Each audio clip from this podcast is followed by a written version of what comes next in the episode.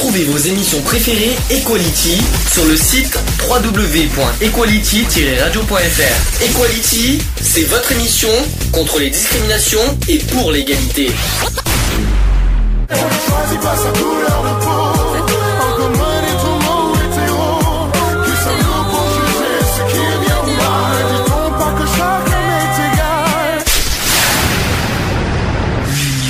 Fait la force. Est-ce que le Téléthon, c'est une cause qui vous passionne ou pas du tout? Moi, je vais pas dire pour moi que c'est une passion, mais bon, euh, enfin, je m'y intéresse un minimum. Quoi. C'est quand même la sixième année hein, que je fais le Téléthon à la radio. Mhm. Sixième fois, hein. c'est la sixième fois que je le fais, je le, je le rate jamais. Donc euh, sixième, euh, parce que c'est un- c'est un- c'est un- quand même un événement qui me tient à cœur. Pour beaucoup de raisons, ça n'a ça n'a rien à voir avec la télévision, c'est plus la cause qui m'intéresse, euh, pas- notamment pour les recherches, pour euh, guérir, enfin pour guérir les maladies, euh, et puis voilà pour vaincre les, les, les autres maladies qui arrivent malheureusement. euh. voilà, voilà pourquoi je fais les Télétons chaque année. Est-ce que est-ce que vous avez déjà donné au Téléthon? Toujours. Toujours, ah oui toujours chaque année. Ouais, moi, tous les, tout le temps. ouais. Alors, je donne un minimum, hein, euh, en fonction Dans les événements ou pardon au téléphone? Non, non, dont téléphone, enfin, dont téléphone ou via Internet, quoi. Donc, Via euh, Internet, mm, sachant qu'avec Internet, il y a un euro de plus qui est reversé au Téléthon. C'est ça. Euh, Angélique? Ah oui, aussi. je- Là, ça faisait quelque temps que je l'ai plus fait. Mhm. Mais ça m'arrive de, ça m'arrivait de leur donner aussi quelque chose. Mhm. Je vais pas vous demander combien, ça se fait pas, mais euh, chacun, euh, chacun est libre de donner ce qu'il veut, hein. Même à 1, 2 euros. C'est ça, voilà. C'est euh, après, c'est le, comme on dit, c'est le, le geste qui compte, quoi. Je veux dire, hein, le et puis les, les moyens aussi, quoi. Je veux dire, hein, on n'a pas les moyens comme euh, des grandes, euh, des grands noms de, des grands noms, quoi. hein, je veux dire, hein. on peut pas se permettre de mettre euh, 1000 euros, par exemple, quoi. Est-ce que vous savez comment on donne au Téléthon Vous savez que ça a évolué maintenant, donc il y, a- il y a pas mal de, de moyens de donner au Téléthon. Vous savez comment? Oui, Il y a le téléphone. Alors le téléphone, c'est? 36 37. voilà, c'est gratuit, je tiens à rappeler. Ensuite, Bah, il y a Internet via le site euh, du Téléthon mhm, officiel normalement. mhm, Euh, Il y a par courrier. par courrier, exact. On Et- peut le faire par chèque, c'est ça, par par courrier. chèque. Alors, je vais vous donner euh, tous les moyens de donner au, télé- au Téléthon. Donc, d'abord, le don en ligne euh, par carte bancaire, euh, c'est un euro de plus pour la recherche. Donc, on peut le faire Mhm. Par ça. PayPal, Mhm. pour ceux qui ne savaient pas. Euh, on peut le faire aussi euh, depuis, euh, voilà, que ce soit depuis votre domicile, votre bureau, votre voyage. euh, voilà, donc il y a des formulaires de dons qui sont accessibles à tout moment sur votre ordinateur, tablette tactile aussi et mobile. Mhm. Ensuite, les informations demandées sur le formulaire sont transmises de manière sécurisée. Ça veut dire que tout paiement que vous ferez au Téléthon est sécurisé. Vous n'aurez aucun problème sur votre carte bancaire ou sur votre compte. Vous n'aurez pas de surprise. Vous pouvez faire aussi des dons mensuels. Ça veut dire que chaque mois, vous pouvez euh, verser au Téléthon. C'est des prélèvements mensuels. euh, que, euh, je sais pas si tu étais au courant. Ça veut dire si vous ne pouvez pas donner 100 euros d'un coup, Oui, vous pouvez faire, hein. voilà, tu peux diviser en, en plusieurs parties, c'est 100 euros, voilà, ça. 10 euros par 10 euros par exemple, c'est très, c'est intéressant ça aussi. Euh, par chèque, donc euh, par courrier. Euh, au- voilà, à AFM, AFM Téléthon Internet, boîte postale 83 637, 16 954, Angoulême CEDEX. Et oui, c'est pas à Paris, c'est à Angoulême, Mmh. l'AFM Téléthon. Par Internet aussi, téléthon.fr. C'est ça. Voilà, donc euh, vous pouvez faire un don sur internet et choisir le mode de paiement qui vous convient, donc par carte bancaire, par chèque, par PayPal, bien sûr, euh, n'hésitez pas. Euh, le téléthon.fr d'ailleurs qui est accessible sur vos smartphones et vos tablettes tactiles, n'hésitez pas. Euh, par téléphone maintenant, le 3637, c'est un appel gratuit depuis le poste fixe. Donc vous pouvez, euh, voilà, vous, vous euh, commencez à 19h tout à l'heure, hein, ça, jusqu'à de- jusqu'à dimanche, je crois que même. euh, C'est- oui. jusqu'à dimanche. ouais. Ouais, dimanche. donc, euh, dans les jours qui suivent aussi votre appel, vous recevrez un courrier euh, avec votre promesse de don qui vous suffira de retourner avec votre chèque dans l'enveloppe affranchie jointe.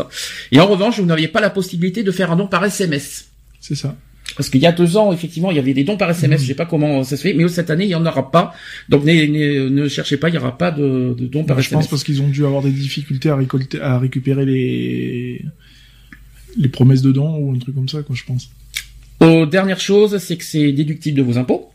À fait. Rappelons, hein, c'est quand même 75, 66% du montant des dons faits à la FN Téléthon est déductible de vos impôts dans, de, de vos impôts dans la limite de 20% de votre revenu imposable. Voilà, ça c'est fait. Et vous savez à quoi sert le, le, le Téléthon? Combien est versé le Téléthon? Si vous, par exemple, vous donnez 100 euros, d'après vous, ça, ça- comment, c'est- comment c'est réparti Je crois ces que 100 euros? c'est- infime, je crois. Hein. Euh, je crois qu'il y a, il y a moins de 20 euros qui est reversé au Téléthon, je crois, sur 100 Ah euros, je non, crois. ah non, pas du tout. Alors, sur 100 euros, Mhm. donc il y a 81 euros qui vont servir au combat contre la maladie. Ouais. Il y a 12 euros qui vont pour les frais de, la, de collecte et 7 euros qui vont pour les frais de gestion. Hmm. Voilà, donc 20%, c'est plus les pubs, la communication, euh, etc. 81 euros pour la recherche. Mhm. Ça vous suffit sur euh, sur 100 Ou est-ce qu'il faut euh, parce que c'est ça, c'est un débat qu'on a qu'on a lancé depuis des ça. années. On l'a déjà dit. Hein, je pense que tu Que soit sur le. Téléthon ou sur autre chose, hein, sur d'autres d'autres causes aussi, quoi. Hein, je veux dire, hein, c'est c'est vrai qu'il y a souvent des causes où on dit euh, on va verser 20 euros, mais sur ces 20 euros, il y en a 19 qui vont euh, dans les poches de. Quatre- de- tu te dis 80% de votre don va à la recherche, seulement 80%. Et et est-ce que pour vous, ça vous va que les 20 pour, les 20 autres pourcents vont à la communication, les pubs, les affiches, etc. Est-ce que ça pour vous, ça Après, vous moi, je pars dans, dans le principe que tout ce qui est pub, tout ça, bon, il y a quand même les aides de l'État, parce que bon, c'est quand même des trucs euh, nationaux, quoi, hein, je veux dire. Donc, euh, je trouve ça un peu, un peu énorme quand même. J'aurais préféré, par exemple, qu'il y ait 90% euh, de la somme euh, versée qui aille à la recherche, et les 10% restants, ouais, euh, divisés entre les pubs et, et le reste, quoi. Mhm. Et toi, Angélique Ah oui, bah pareil. Parce que franchement, euh, 20 euros, ça fait 4 euros en fait euh, pour la- la- les collectes et les recherches et les gestions. Si tu réfléchis, si tu mets 20 euros, Ah ouais. c'est chose que je vais mettre demain, 20 euros, mais il y a 4 euros qui va, mais que 4 euros sur mes 20 euros qui vont partir sur euh, les frais de collecte et les gestions. C'est ça. C'est ça 20%. Bah, Que- toi- tu- tu- Et toi, ça te, c'est- moi, ça me, ça te choque, en Bah fait. ouais, moi, ça me choque. Je trouve que c'est plus important la recherche que la publicité, en sachant Mm. que pour la publicité, euh, comme on dit, hein, il y a les médias, il y a, il y a, il y a l'État, quoi. Je veux dire, l'État aussi participe euh, euh, à l'événement, quoi. Je veux dire, donc on n'a pas, il n'y a pas besoin de euh, de donner encore plus pour gagner moins. On va dire ça comme Mm. ça. Je veux dire, moi, je préférerais donner euh, 20 euros et me dire que sur 20 euros, il y en a 19 qui vont à la recherche et un euro qui est reversé pour le reste, quoi. Je veux dire, à la rigueur. Si on devrait voir ça comme ça, quoi. Angélique, tu veux rajouter quelque oh, chose non, non, moi je pars euh, comme Lionel, quoi. Je veux dire, euh, les pubs, il y en a, je veux dire, ils font, euh, quand ils passent à la télé, euh, le- le- les médias et tout, c'est vrai que euh, on en entend de partout, quoi. Très bien. Euh, autre chose, il y a un coup de gueule, de- enfin même deux coups de gueule de Lionel. Tu m'as raconté avant l'émission, quand même, euh, c'est Bah, quand même fort. Hein. euh, Oui, euh, Facebook, euh, rien du tout. Alors qu'est-ce que t'appelles rien du tout? Du tout, Bah, du tout, même même rien- des, euh, J'ai rien vu. Hein. Je suis resté euh, plus de deux heures planté devant Facebook pour justement voir si euh, il y avait des, euh, on commençait à avoir des appels aux dons ou des trucs comme ça euh, pour le Téléthon et tout, le lancement du télé, enfin la préparation du lancement au Téléthon. Il y avait aucune info. Et à la télé encore moins quoi. Je veux dire même pas un spot publicitaire, rien du tout quoi. Je veux Alors, dire donc. euh, Il y a deux choses qu'il faut. euh, Est-ce que d'abord il y a le logo 3637 Non, sur euh, non, chaque tout. chaîne de télévision? Il y a rien. Enfin, Donc ça par contre c'est quelque chose que Moi j'ai regardé par exemple, tu vois l'émission Money Drop. Hum. il y a rien du tout. Il y avait rien du tout sur la 2, rien du tout, la 3, etc. Rien. Pourtant la- France 2 et France 3 euh, diffusent euh, le, le Téléthon depuis Oui, 19 parce heures. hein. que je sais qu'il y a Nagui qui le faisait justement par rapport à ça. Mhm. Ne N'oubliez pas les paroles, Mhm. parce qu'il en a parlé hier. Mhm. Que Nagui était ce soir sur euh, France 2 par rapport au... Mais France Télévisions, quoi qu'il soit, font quelque chose. Mais les autres chaînes télévision, à part France Télévisions, Moi hein, euh, j'ai rien vu. Hein. Euh, Enfin, j'ai zappé les un chaînes peu. sur- Canal, les chaînes. euh, J'ai zappé un peu sur toutes les chaînes, euh, que ce soit C8, etc., etc. euh, Il n'y a pas de. Même- Non. Donc euh, rappelons que ce 2 et 3, c'est 2 et 3 décembre, on est bien 2 et 3 décembre, c'est quand même la 30e édition du Téléthon. Mm. 30e hein, cette année. Ça, ça, ça passe quand même à 30 ans. euh, Bah, ça rajeunit pas. Hein. Donc soit toute une génération de concernés par les progrès de la science et de la recherche. Et pour 2017, s'il veut, si elle veut pro- poursuivre ses actions, l'AFM Téléthon a besoin de récolter, écoutez bien aujourd'hui, 120 millions d'euros Mhm. chose qu'on n'atteindra pas, vous le savez très bien, sachant que 90% de son budget est issu du Téléthon. Mhm. Chose qui a euh, Bien 90% du budget et du budget euh, général, plus le compris, hein, attention. Mhm. hein. Euh, ensuite, vous savez quels sont les défis cette année? Non. On parle de 100 villes et 100 défis cette, euh, cette année. Pourquoi euh, sensibili- sensibiliser les gens que sur un week-end ou une journée, quoi Je veux Enfin, c'est pas forcément le c'est pas le but de sensibiliser. Moi, ce que je comprends pas, c'est cette solidarité entre nous, entre entre les gens, même même d'une ville, si Bien je peux me permettre. C'est que je trouve dommage qu'après, pouf, Oui, mais y a plus rien.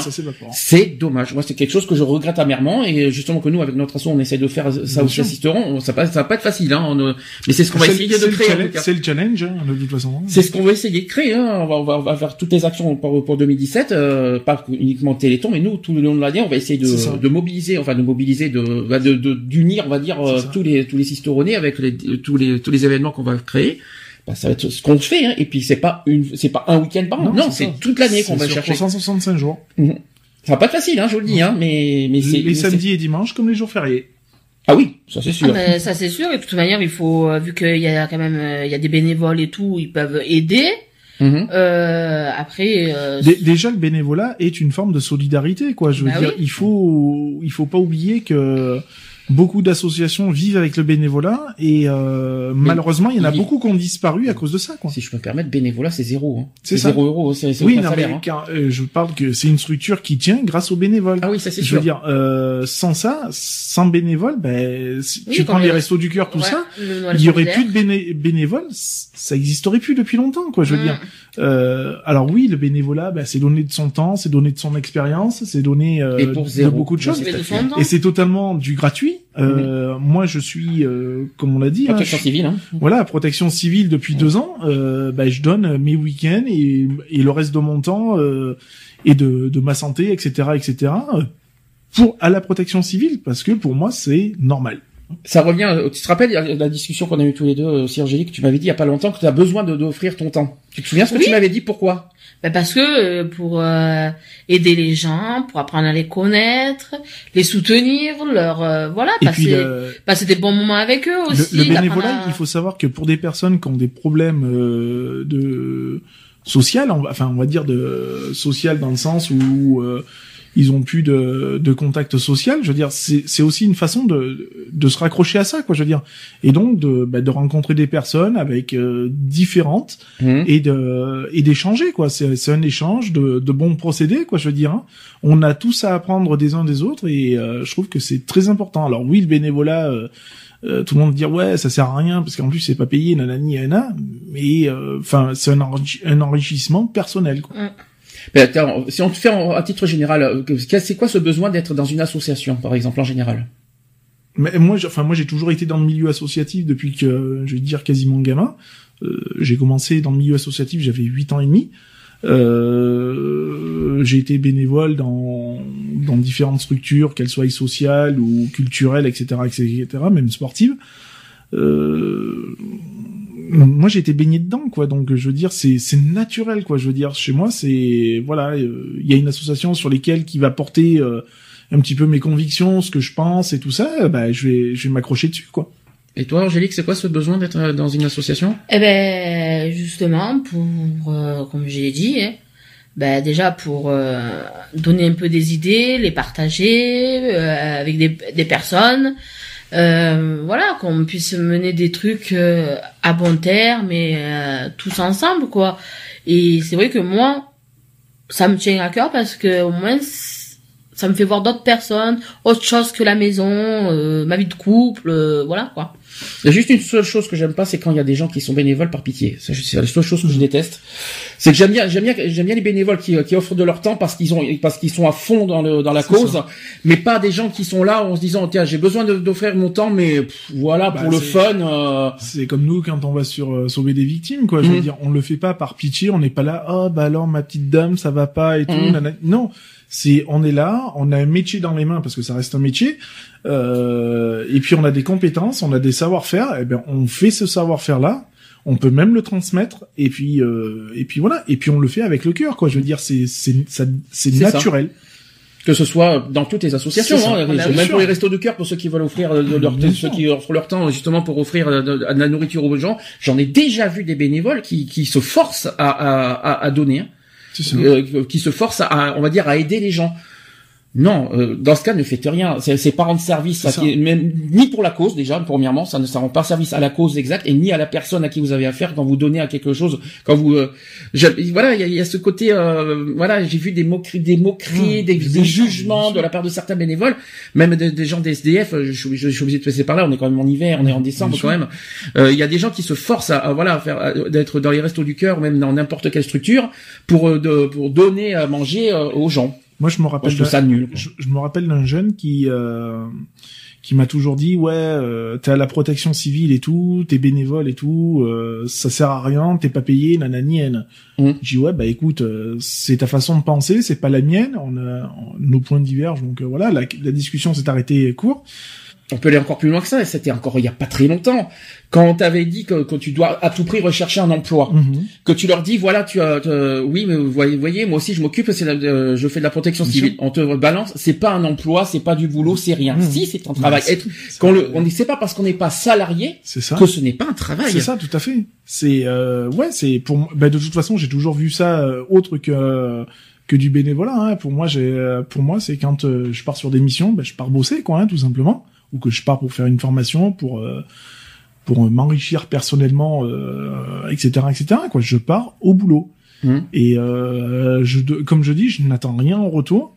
Euh, je n'attends pas de félicitations euh, d'une victime quand elle part sur ses deux jambes alors qu'elle est arrivée sur qu'une euh, ou autre quoi je veux dire hein, je n'attends rien du tout quoi je veux dire j'ai été euh, moi en tant que secouriste sur le sur le crash qu'on a eu dans le département euh, oui j'ai eu des poignées de main j'ai vu des j'ai vu des personnalités j'ai mais j'attends rien quoi. Je veux dire je suis j'attends pas ce qu'on me enfin c'est ce qui m'avait fait rager aussi sur ce sur cet événement là c'est que beaucoup de mes collègues qui sont montés euh, attendaient euh, on va dire la- la récompense. Il y a eu euh, des médailles qui ont été délivrées euh, pour la cause. Euh, moi, comme j'ai dit, j'attends rien. Quoi. Je veux dire, euh, ma présidente euh, a été médaillée euh, d'honneur euh, par rapport Pour le à- crash. Ouais, pour le crash. Mhm. Euh, Il y a eu cinq autres médailles qui ont été délivrées. Euh, je veux dire, euh, moi, je suis monté, je suis resté trois semaines en haut. Euh, D'ailleurs, j'étais un des seuls à rester le plus longtemps avec euh, trois autres collègues. Euh, ben, j'ai pas couru à ma présidente en lui disant ouais je mérite une médaille quoi je veux dire j'attends rien en retour quoi je veux dire moi c'est voilà j'étais là j'étais présent j'ai fait ce que j'avais à faire point barre Sophie Davantien qui a dit Génération Téléthon, c'est un espoir qui se concrétise. Voilà, tout simplement. Et Sandra qui dit Je me dis qu'on est dans le futur, qu'on est vraiment en train de faire des choses exceptionnelles. Mais Sophie Davant, déjà, on avait parlé hein, sur des émissions de Téléthon euh, il y a de ça quelques années, que justement c'était la, les généra- elle parlait de génération Téléthon euh, depuis euh, depuis longtemps. hein.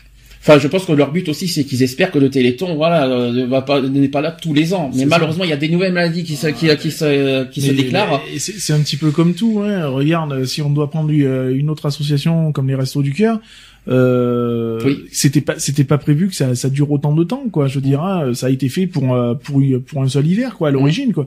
Euh, Et 31 ans après, ils sont toujours là. Voilà, c'est ça. Ouais. Donc euh, mal- malgré tout, ben voilà quoi, ils sont toujours là. Malheureusement, quoi, je veux dire, hein, on aurait préféré que ce soit autrement et que tout le monde s'en sorte. euh, Enfin voilà, hein, on, on a tous un monde un peu idyllique où euh, zéro problème, zéro euh, voilà. D'ailleurs, en parlant de ça, vous avez vu que le coup de gueule qu'on a passé euh, se concrétise de plus en plus, notamment sur les SDF. Bien sûr. Euh, les SDF qui sont morts, il y a des morts des SDF, il y a, Mhm. il y a même une publication qui euh, là-dessus.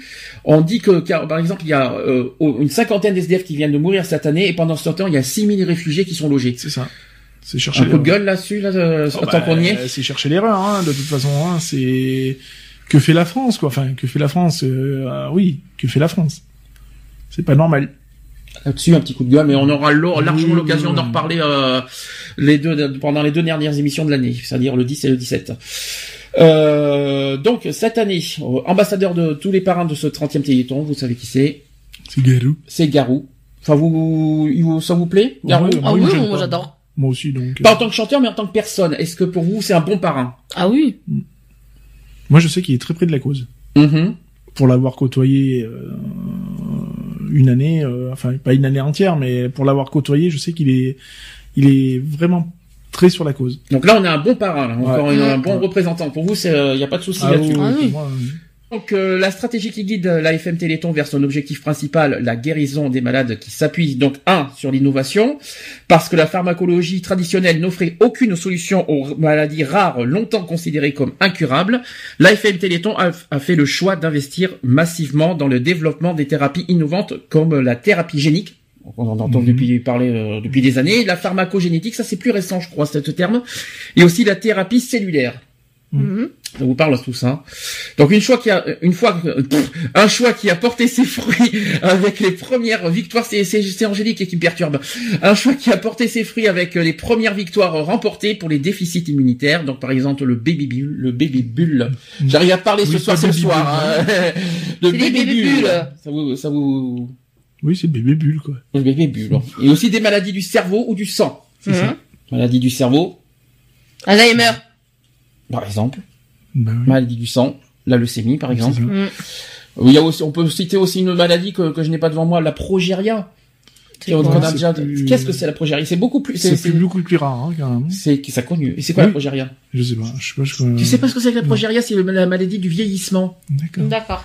Vous savez quand il y a un enfant qui vieillit très vite. Hmm, D'accord. Ah, Un peu comme toi, quoi. Comme un, Par exemple, ouais. comme à peu près les, ouais, non mais. C'est un bébé. En fait, c'est un enfant que vous avez que vous voyez à 7-8 ans, mais qui a Mm. l'apparence Ouais, de quelqu'un qui a euh, 70 ans, par exemple. J'avais déjà vu ça, euh, je crois, sur les réseaux sociaux. Il y avait eu, euh, à un moment donné, un truc de sensibilisation et justement, il y avait- ils avaient fait voir un enfant comme ça, je crois. Si je dis pas de bêtises. Alors deuxième point, vous euh, donc l'intérêt général, c'est que dès les premiers Télétons, euh, l'AFM Téléthon, grâce aux dons pour la recherche médicale, a fait le choix de développer des laboratoires et des outils d'intérêt général qui permettent de progresser dans la connaissance et la mise au point de traitements pour les maladies rares. Cela a notamment été le cas euh, avec la, la mise en place de banques d'ADN et la réalisation des actes cartes de génome humain qui ont permis d'accélérer la découverte des gènes responsables de centaines de maladies. Donc aujourd'hui, les thérapies nouvelles euh, impulsées par l'association montrent leurs premiers résultats pour des maladies et elles sont également explorées pour des maladies fréquentes. C'est la médecine tout entière d'ailleurs qui bénéficie de ces avancées. Et enfin, troisième point, vous avez l'effic- l'efficacité euh, pour les, mala- pour les malades parce que son objectif, c'est la guérison des maladies évolutives. Et la FM Téléthon met tout en œuvre pour mettre euh, les traitements à la disposition des malades le plus rapidement possible. Malheureusement, vous savez qu'il y a des maladies qui sont guéries, Et malheureusement non, et d'autres qui malheureusement aussi qui, euh, qui arrivent. C'est ça. Parce que donc là il y en a il y en a qui sont vaincus par le grâce au Téléthon, il y en a qui sont en cours d'être euh, d'être vaincus et il y en a encore qui sont pas encore vaincus parce que malheureusement Bah oui, d'autres euh, C'est ça. Bah, ça, d'autres- proli- ça prolifère et puis il y a des nouvelles qui, des, même des anciennes hein, qui, qui, qui avaient été éradiquées ou qui ont tendance à revenir un peu sur le, le devant de la scène.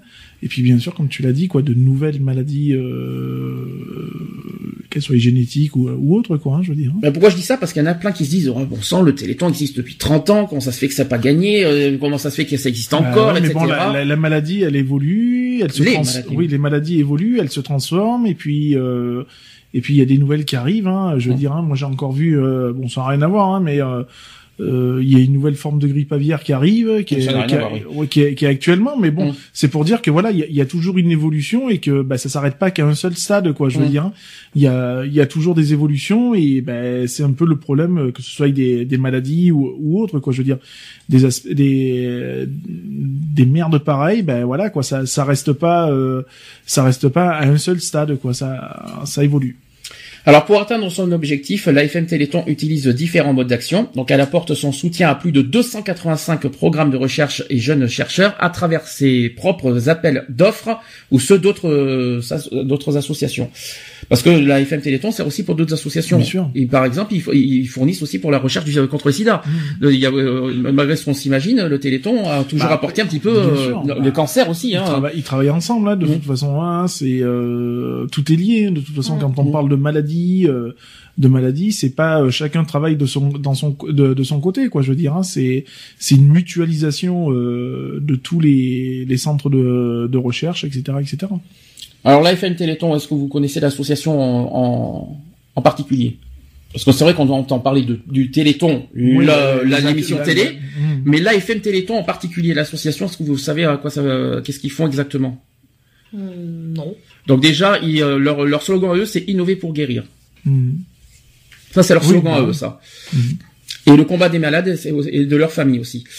Donc l'AFM Téléthon, c'est une association de parents et de malades qui mène un combat sans relâche contre des maladies génétiques rares et lourdement invalidantes.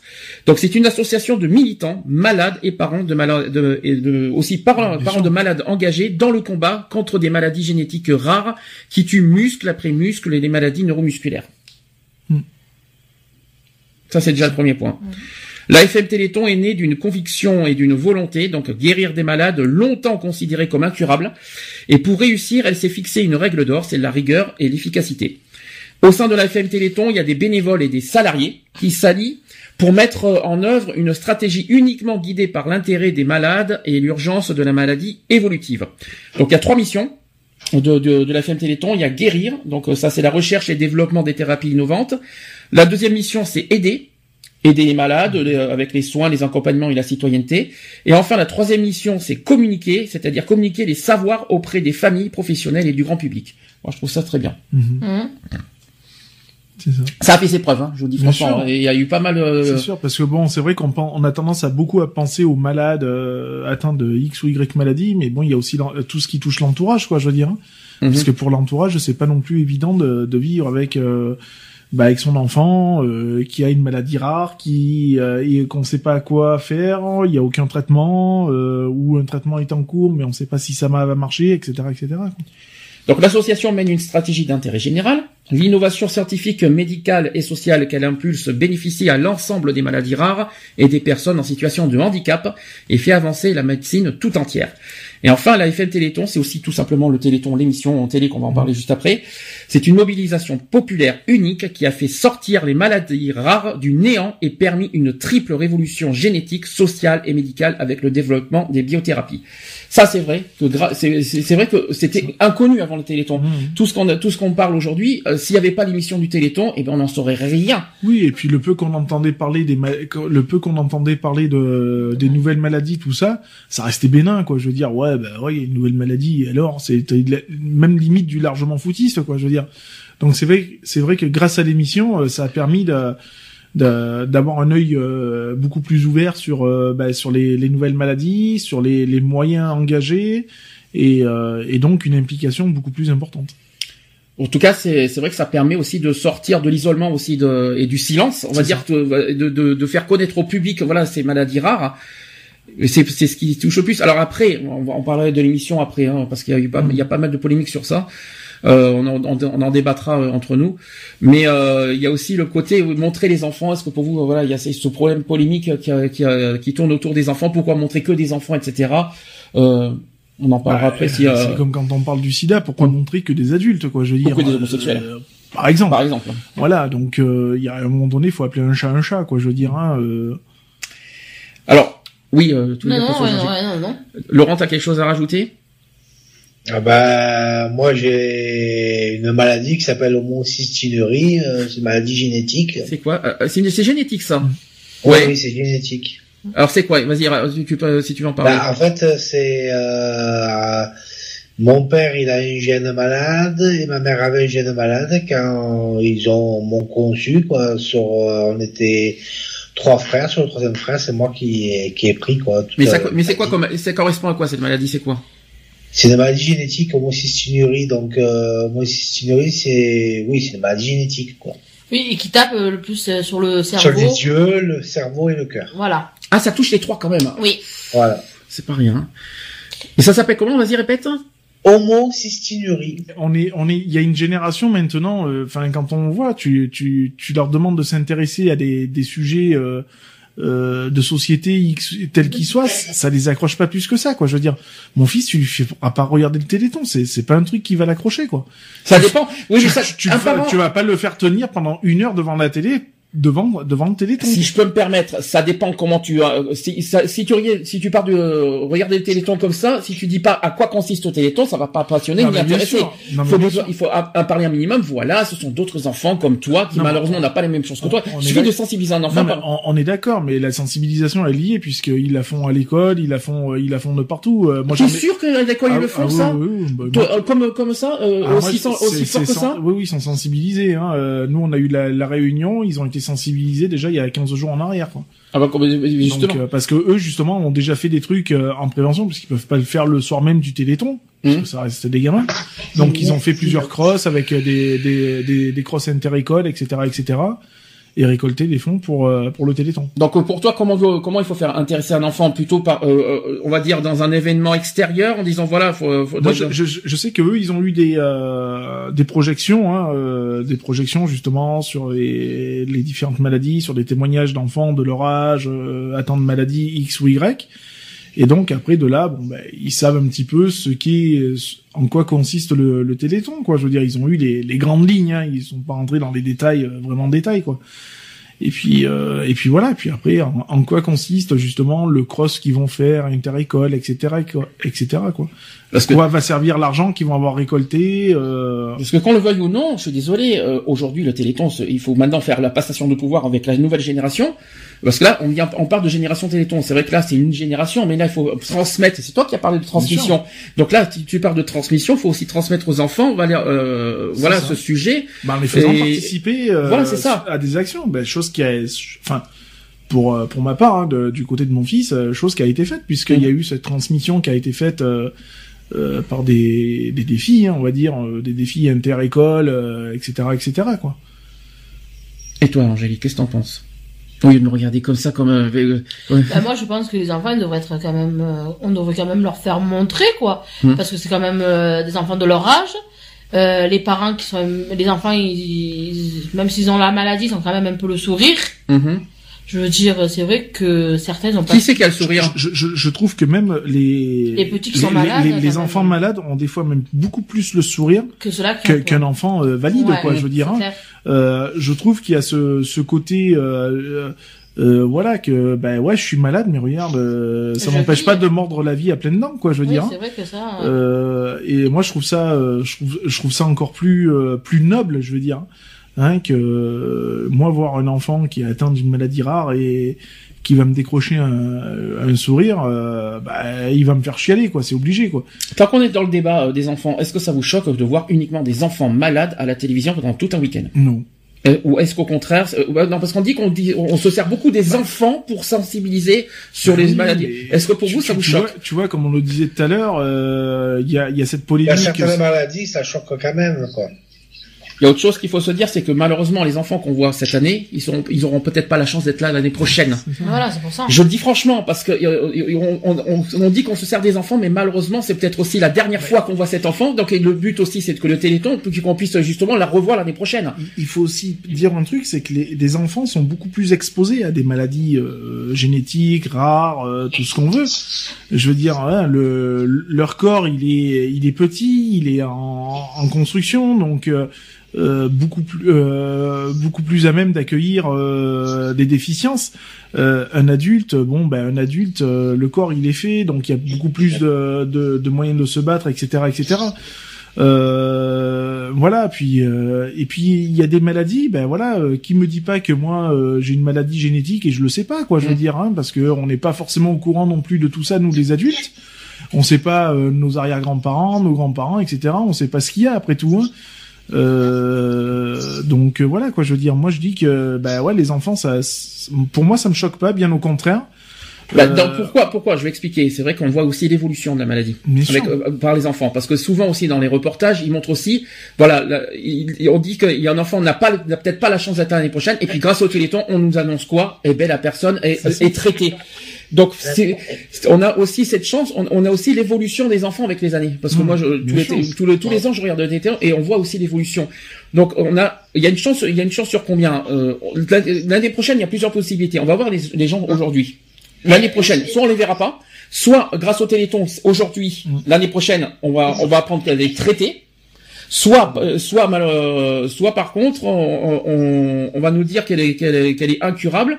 Et puis on va trouver un traitement. On, on va changer la définition. On va changer le mot incurable en un peu, euh, on va dire en le mot incurable peut-être sera peut-être enlevé, Ouais, euh, oui, euh, voilà. soulevé. Je sais pas comment vous expliquer, mais Après, on, on voit euh, l'évolution de tout ça. Il y a des traitements euh, radicaux hein, Mm. qui permettent de d'annihiler la, la maladie. Et il y en a qui permettent malheureusement pas de l'annihiler, mais au moins de la ralentir, quoi. Je veux Mm. dire. Donc euh, Aussi, bah, il, il faut, voilà quoi. Et puis euh, et puis c'est voilà, comme tu le disais, hein, les changements sont beaucoup plus radicaux sur euh, sur l'évolution par rapport à des enfants qu'à Mm. qu'à un adulte, quoi. hein, je veux dire parce que un adulte après il y a, il y a plein d'autres choses qui peuvent rentrer en compte hein, euh, Mm. s'il fume s'il boit s'il enfin il y, y a plein d'autres causes quoi qui peuvent accélérer ou pas la, la maladie alors qu'un enfant euh, mis à part euh, vivre et respirer de l'air euh, c'est tout ce qu'il a quoi je veux les dire. gens oublient un détail, c'est qu'il y a des enfants qui sont condamnés. Euh, je suis désolé, euh, si on montre beaucoup les enfants, c'est qu'on, je suis désolé, c'est beaucoup plus touchant et beaucoup plus navrant que ça, que ça arrive à un enfant qui l'année prochaine ne peut pas être là. C'est sûr, Un ça, adulte. t'as raison, ce que tu dis. Comment? Tu as raison ce que tu dis. Ben oui, il faut être, il faut être honnête là-dessus. Il faut se dire que ça, c'est plus, c'est plus grave et plus touchant que, que ça arrive à un enfant qui sera peut-être pas là l'année prochaine, plutôt qu'un adulte qui a, qui a, qui a un minimum, on va dire, qui a un minimum de vécu que, que l'enfant n'aura peut-être Ah, pas. parce que je te, ce que je te disais tout à l'heure, qu'un adulte il a plus de vécu, qu'un enfant il débute à peine dans la vie, c'est pas logique qu'il ait une maladie comme ça, quoi. C'est comme une personne. un, un qui- adulte, il a, il a vécu, il a vu, il a, il a évolué, quoi. Qu'un C'est- enfant, c'est il a comme- même pas eu le comme temps un adulte, d'évoluer, il a même pas eu le temps de euh, vivre, que déjà, ça lui tombe ça au coin de la figure, quoi. C'est, il y a des trucs, c'est pas logique. C'est comme euh, c'est comme une personne qui est, qui perd la vue progressivement et un enfant qui naît sans voir quoi. Je veux dire, C'est hein, exactement pareil. Hein. Mm. Euh, je veux dire, hein, euh, il faut. Euh, encore en perte de cause, hein, je, je vois plus d'un œil. Euh, j'ai l'autre œil, j'arrive à me démerder, mais j'y vois mal aussi. Euh, tout à petit, ma vue aussi à la baisse, quoi. Et je sais pas où, je sais pas où je euh, voilà quoi. Je veux dire, donc c'est c'est important. Voilà. Enfin moi je moi ça me choque pas moi personnellement. Donc euh, voilà quoi. Je veux dire quand euh, on parle du, du sida action, on fait bien voir des adultes euh, malades du sida et et, dit, euh, et, et pas forcément des enfants. Donc euh, je, je veux dire, il faut. Parce que euh, oui, parce que question, est-ce qu'un enfant peut être peut avoir le SIDA? Bien sûr, tout à fait. Vous savez comment? Oui. Bah, euh, par le sang, Par le sang, transmission de la mère à l'enfant euh, euh, la dans l'utérus. dans l'utérus. Votre mission, si vous l'acceptez, est de faire le 36-37. Oh, 3637. N'hésitez pas, téléthon.fr pour les dons en ligne, par carte bancaire. et Et par pas- téléphone. Eh ben, c'est c'est pas 36-37. 36-37. On va passer euh, sur le côté émotion des- de l'émission. Maintenant, on va faire les témoignages des ambassadeurs 2016. Donc, euh, je vais vous donner euh, des histoires. Euh, pas de, pas, de- je vais pas vous raconter des histoires pour dormir, mais ça n'a rien à voir. Mais des histoires, voilà, des ambassadeurs. Soyons sérieux maintenant, parce que c'est même la partie la plus Sensible. sensible de l'émission. Je vais vous raconter d'abord l'histoire de Léo. Donc Léo a aujourd'hui 10 ans. Euh, il est atteint d'une myopathie de Duchenne et il participe aujourd'hui à un essai, à un essai de, au centre de recherche pédiatrique iMotion qu'on a, qu'on a parlé tout à l'heure. Donc Léo avait trois ans et demi quand le diagnostic tombe, donc la myopathie de Duchenne. Donc euh, il a eu des chutes, une démarche hésitante, des difficultés à courir aussi qui avaient alerté ses parents. Et euh, donc ses parents qui s'appellent Delphine et Stéphane et qui ont dit ceci, on nous annonce qu'il sera en fauteuil à 15 ans et, qu'on- et que son espérance de vie est très courte. Mm. Donc rapidement orientés vers un spécialiste, ils reprennent euh, espoir et décident de faire confiance aux recherches qui avancent euh, dans la maladie de leur fils. Ensuite, en 2013, ils entendent parler des travaux de recherche qui vont débuter euh, pour la mutation génétique de Léo et prennent contact avec Laurent Servet qui est euh, à l'Institut de, myologie. Léo est alors intégré euh, dans l'étude de l'histoire naturelle de sa maladie et intègre l'essai un an et demi après. Aujourd'hui, il se rend chaque mercredi à Paris où il reçoit le médicament par perfusion. Euh, une citation qui dit être dans l'essai, c'est passer d'une étape où on se dit euh, qu'on ne peut rien faire à une étape où on, peut faire quelque chose, où on ne reste pas impuissant face à la maladie et où on, met toutes les chances de notre côté. En 1986, c'est c'est l'annonce de l'identification du gène de la, de la dystrophine qui sera le déclencheur de l'organisation du Téléthon en France. Voilà. Et en 2016, à la veille du 30e Téléthon, tout a changé pour, pour les maladies euh, pour- et pour les malades et leurs familles concernées par la myopathie de Duchenne. Et près de 30 essais thérapeutiques sont en cours à travers le monde. Les premiers candidats médicaments sont sur la voie des autorisations et 15 ans de vie ont été gagnés pour les malades. Ça, c'est par contre une bonne nouvelle. Ça, c'est déjà euh, la, la première chose. Est-ce que vous voulez euh, vite fait dire quelque chose avant que je, ra- que je, que je parle de l'interview de Léo et de ses parents? Ou est-ce que vous voulez que je gagner- continue Gagner 15 ans, c'est déjà bien, quoi. Je veux Bah dire, c'est, c'est toujours mieux que d'apprendre que ton gamin, il va, et- enfin, il dépassera pas euh, un certain âge, quoi.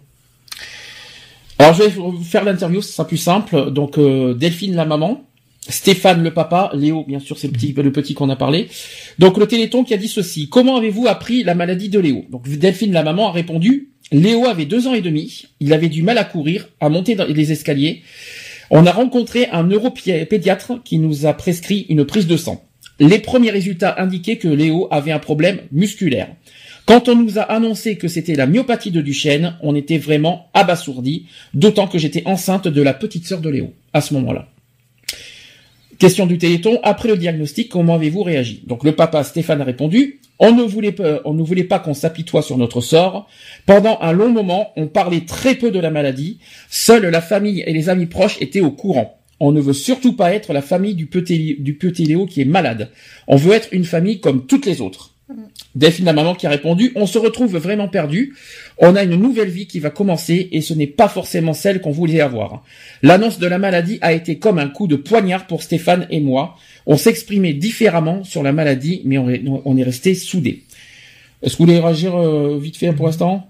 Je continue. Donc, euh, question suivante. Comment Léo a-t-il euh, été choisi pour l'essai Delphine a répondu, on nous a proposé l'essai ensuite euh, à une journée des familles de la FM Téléthon. Léo pouvait euh, éventuellement rentrer dans cet essai parce qu'il correspondait aux critères. C'était une journée décisive. L'idéal serait de pouvoir guérir cette maladie, mais on sait bien que tout n'est pas possible. Cela, si cela permet à Léo de gagner quelques années de marche, c'est déjà un très grand espoir. Quand on est parent, on- quand on vous annonce la maladie de votre enfant et qu'il n'y a pas encore de traitement, il y a, en a rien, il y a rien de pire en fait. Là, on se rendait compte qu'on nous, donnait l'espoir d'un traitement, des armes pour combattre la maladie. Prochaine question, c'est comment imaginez-vous les années à venir? Stéphane a répondu, on avance en espérant que la maladie n'évolue pas trop vite et en essayant de profiter des moments en famille. Je n'imagine pas Léo pendant la marche, euh, perdant la marche plutôt. Oui, c'est- s'il perd la marche, c'est une horreur. hein. C'est quelque chose que je n'ai pas encore accepté. Mon rêve le plus fou, c'est qu'il garde la marche. Aux prochaines questions, pouvez-vous nous parler d'iMotion, ce centre où seront Léo chaque semaine pour l'essai Donc euh, Delphine a répondu, Léo s'émerveille d'aller là-bas, ça lui fait du bien. On est malgré tout dans un univers de maladie et pourtant il n'y a, euh, il n'y pense pas du tout lorsqu'il y est. C'est la sortie de la semaine. On va rencontrer les familles, les enfants que l'on connaît et les chercheurs et c'est un endroit agréable qui nous fait du bien à nous aussi. Voilà, ça c'était la, la première histoire. C'est chaud, hein? Ça, je vous l'ai dit, hein, euh, Ah oui, l'émotion, euh, vous allez voir. Donc là, euh, mais- mais imaginez, c'est vrai que vous serez parents, vous, appre- vous apprendrez que votre, allez, si vous, euh, un futur enfant, et qui, que vous apprenez qu'il est, malheureusement atteint d'une ma- d'une maladie neuromusculaire, vous réagirez comment? Ben, dans un premier temps, bon, c'est un monde qui s'écroule, hein, de toute façon, hein, qu'on le veuille ou pas, quoi, hein, parce qu'on on, on se pose mille et une questions. Après, le tout, c'est de, de vouloir se battre et de et de, de trouver des solutions, quoi, comme euh, comme Stéphane et Delphine l'ont fait, quoi, hein, je Mm. veux dire. Donc euh, voilà, et de se dire que, bah après tout, euh, euh, rien n'est perdu, quoi. hein, je veux dire, hein, euh, même si c'est pour gagner. Euh, euh, quelques années, bon ben c'est toujours ces quelques années de gagner au lieu de, de quelques mois quoi. Je dis que Ouais, c'est vrai que. Hmm. si jamais t'apprendrais, euh, allez, quand on Ah, moi, euh, comment tu te sentirais? Déjà très mal. Mhm. Mais euh, je sais que je serai pas toute seule et que je peux pas montrer mon, mon, mon désarroi à mon enfant, quoi. Je serai là justement pour le soutenir, pour l'aider à avancer et euh, voilà pour que il a plus, il prend plus la vie euh, avec plaisir que de le voir euh, mal, euh, triste, euh, voilà quoi.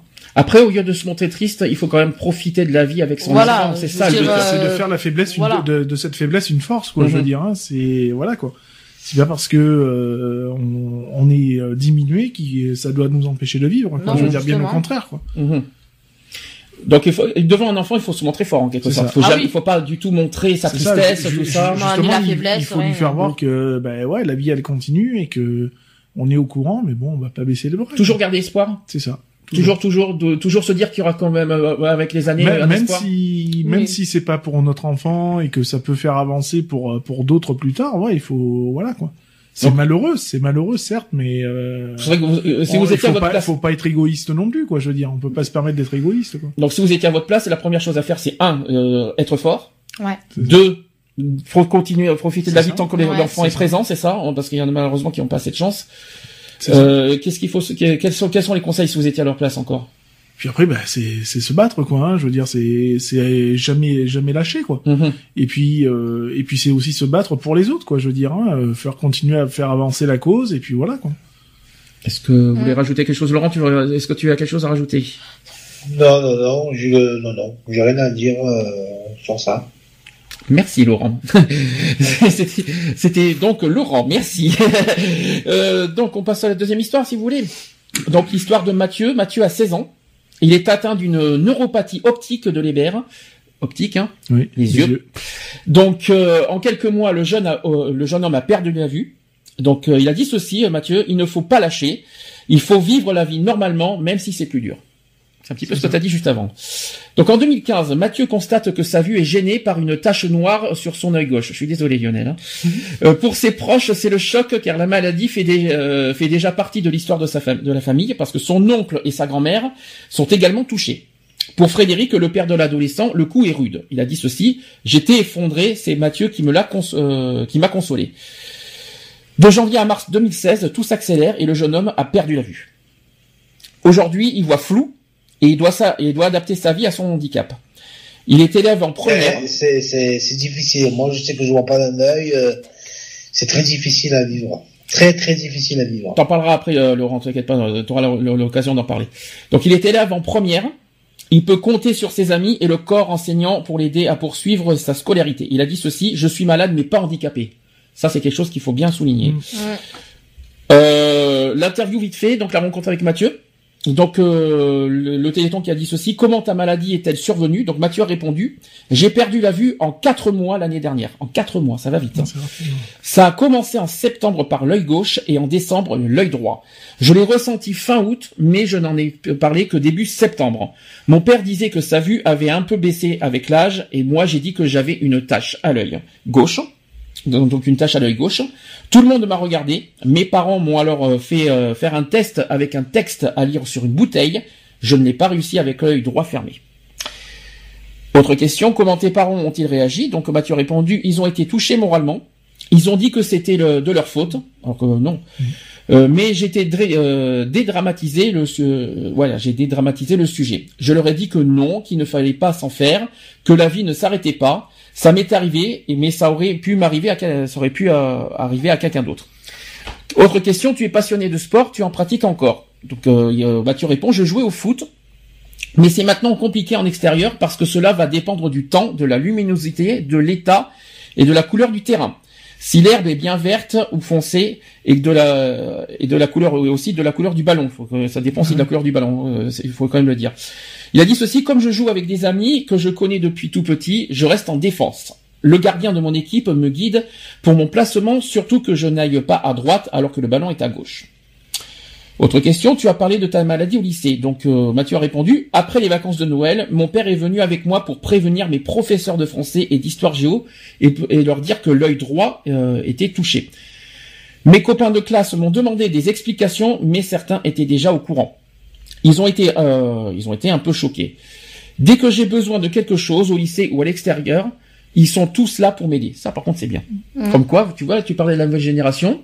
Tu vois, finalement. Non, tout à fait. Il y en a qui sont pas tous comme ça finalement. Autre question, comment envisages-tu ton avenir? Mathieu répond, ce n'est pas parce que je suis malade que je ne peux pas faire euh, ce que tous les autres font. Je sors, je vais voir mes copains, je m'amuse, je fais du sport, je joue à la console.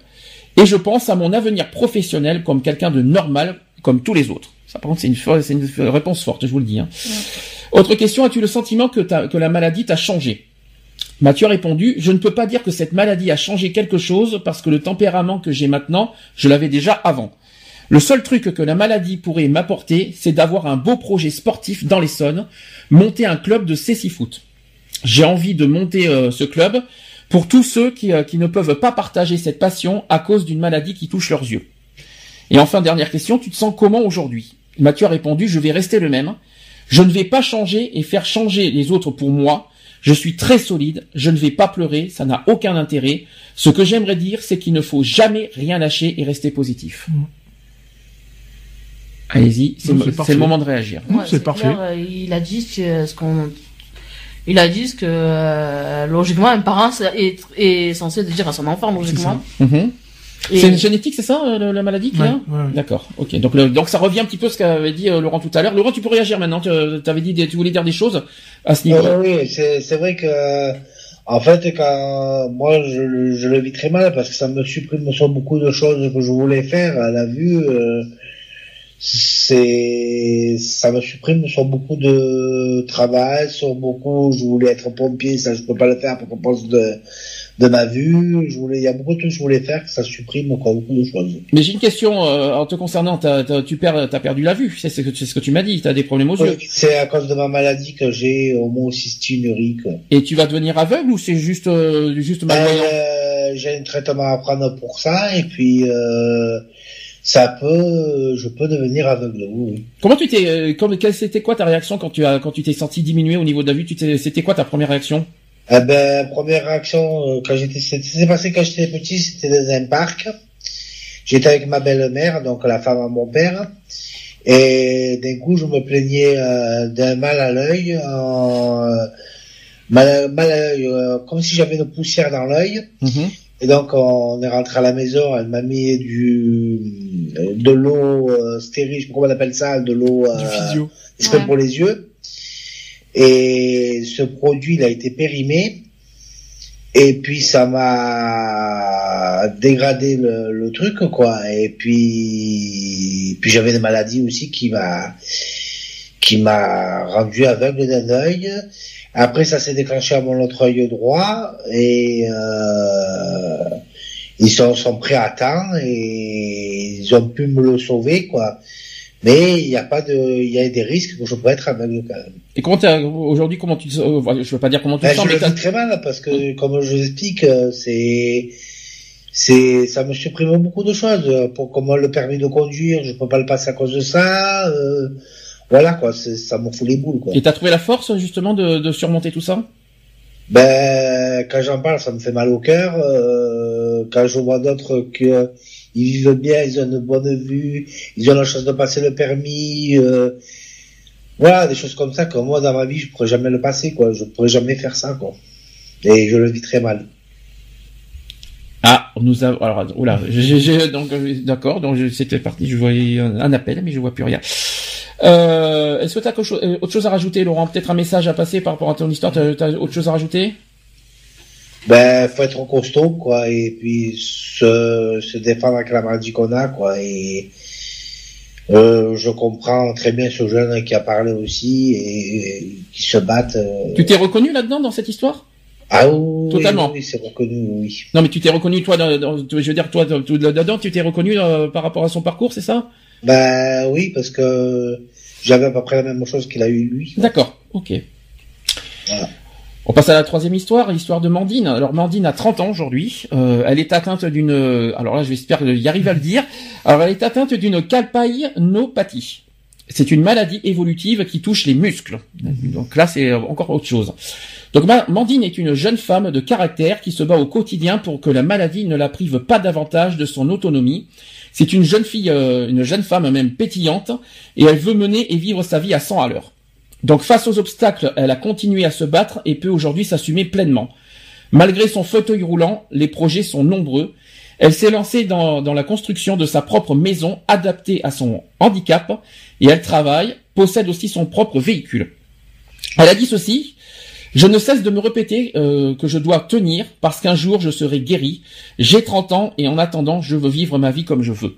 Donc en 2012, Philo, son chien d'assistance, entre, entre dans sa vie et depuis le binôme est inséparable. Elle a dit ceci, euh, Mandine, à 30 ans la vie continue, il ne faut rien lâcher. Donc euh, en 30 ans, donc, euh, depuis le premier Téléthon pour les malades, le parcours du combattant s'est transformé en victoire de la citoyenneté, et c'est une nouvelle époque que ces générations qui bénéficient des avancées permises grâce à la euh, mobilisation de tous, une véritable victoire contre euh, la fatalité pour Mandine et tous les autres. Donc ils peuvent construire leurs projets et se projeter dans l'avenir, aller à l'école, travailler, vivre pleinement leur vie et malgré la maladie.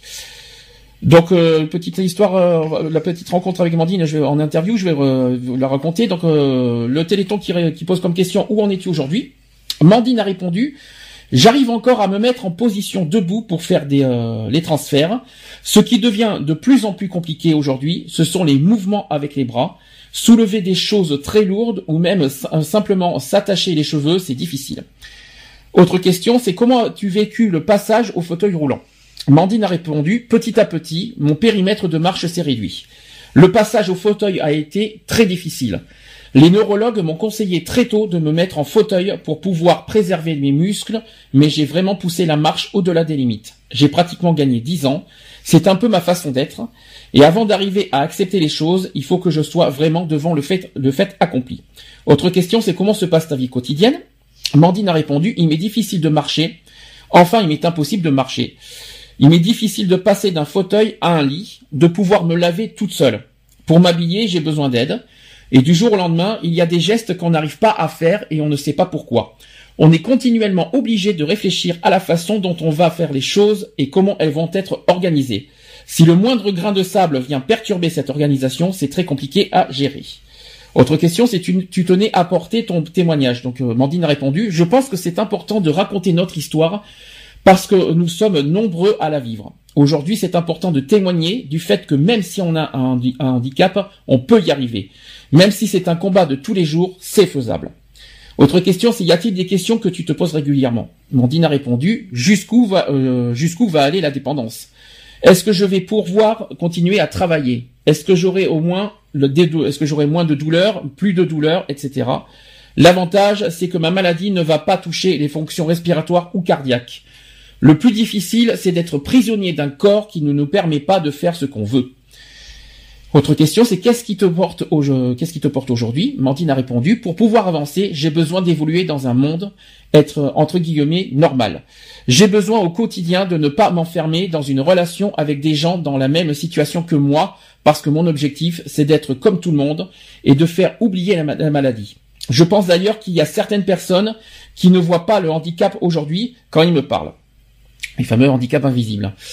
Ma vie professionnelle se passe très bien, j'ai des super collègues et un super job. J'ai réussi à faire construire une maison qui est adaptée. Ce que j'aimerais aujourd'hui, c'est pouvoir en profiter, peut-être d'ailleurs voyager. Voilà l'histoire. Encore un, encore un moment fort. Ah là, je vous ai promis un moment d'émotion. hein. Je, je, ça, je vous l'ai promis. Est-ce que vous, est-ce que vous voulez rajouter quelque chose par rapport au parlo qui a été dit, qui ont été dit Est-ce que vous êtes d'accord d'abord Bah, euh, le, le, le handicap euh, n'empêche pas de vivre. Je veux dire, voilà, il y a toujours euh, une façon de s'adapter. Il y a toujours, euh, il y a toujours des solutions, quoi. Je veux dire. Donc euh, voilà, cette personne ne s'apitoie pas sur son sort, quoi. Je veux dire, justement, elle, elle se bat hein, comme toutes les autres. Et puis, ben, elle trouve les solutions adaptées euh, pour continuer à vivre au, au mieux, quoi. Est-ce que euh, par rapport au parlo qu'elle a dit, ça, s'il y a des choses qui vous, euh, auxquelles vous reconnaissez euh, là-dedans? Moi, oui, personnellement, mais euh, je vais pas, je vais pas le cacher. Euh, Il y a des choses. Après, oui, que- comme il faut pas s'apitoyer sur son sort, ça ça. c'est sûr. C'est Ça, faut pas. Faut, voilà. C'est pas parce que t'es t'es diminué que ça y est, c'est c'est fini, quoi. Bien- Ce qui est difficile, moi je pense que ce qui est difficile là-dedans, et j'en ai souvent parlé, c'est que quand tu vis avec un handicap et que tu es tout seul, isolé, que tu as personne autour de toi que pour t'en- pour t'entourer et pour t'aider, ça c'est beaucoup plus délicat. Maintenant, si t'es en tout- si t'es si t'as un bon entourage, ça va, tu peux vivre avec tranquillement. Par contre, si t'es tout seul, parce que je sais qu'on en a vécu, je m'en souviens, tu te souviens, Mm. de- il y a deux ans, on avait un contact avec Elodie, qui, est, qui est toute seule, tu t'en souviens de son parcours, Ouais, bien sûr. Mhm. je me mettrais pas à sa place. Non, c'est c'est clair. Je dis franchement, euh, parce que euh, on a eu une histoire il y a deux ans, vous le connaissez, vous la connaissez pas. C'est une histoire, c'est une, une fille qui est handicapée, qui est toute seule, qui, a- qui a, y a- elle est sans Et famille. puis elle est passée. euh, Elle ouais, est- elle, elle a est eu, pas- elle a eu des moments en chaud de night. Hein. Voilà. Donc moi, je, euh, on peut vivre, on, on peut, on vit, on attention, il faut Ah. vivre avec son handicap, ça c'est sûr. Mais par contre, je, euh, vivre avec son handicap, mais et seul, C'est une hécatombe. C'est même pas, c'est C'est invivable. ça. Je dis franchement, je dis franchement, il faut quoi qu'il en soit du soutien, un appui que ce soit amical ou familial pour, euh, voilà, pour Ou euh, médical même. le médical bien sûr. Euh, ne ce serait-ce qu'une auxiliaire de vie qui vient euh, bah, pour faire les toilettes, pour faire les, enfin, etc., etc. Ça c'est dur. Ça. Un- bah ouais, mais c'est, ça reste un, co- un, un contact social et euh, bah oui, mais bon, quand tu ne peux plus, euh, comme elle explique, hein, Mm. quand tu ne peux plus faire certains gestes ou ou quasiment ne plus ne plus pouvoir faire, bah la fatalité elle est là, hein, c'est que tu peux plus te, tu peux plus te débrouiller tout seul, donc t'es bah, t'es obligé de faire appel Je à. pense que c'est plus compliqué on pour une personne handicapée justement de dépendre d'une autre Mais personne pour sûr, le pour mais- le pour le l'hygiène. Ça, ça doit être dur, ça. Mais, mais bien sûr, puisque ben là, euh, ton corps, euh, tu le mets à disposition. Hein, Mm. Tu le mets à disposition d'une personne que tu connais pas forcément. Hum. Et euh, donc c'est pas évident parce que le, le côté pudique, et ben là, euh, il en prend un petit coup dans la tête, quoi, hein, on va dire. Si Donc, ça si ça t'arrive, euh, tu tu tu réagirais comment?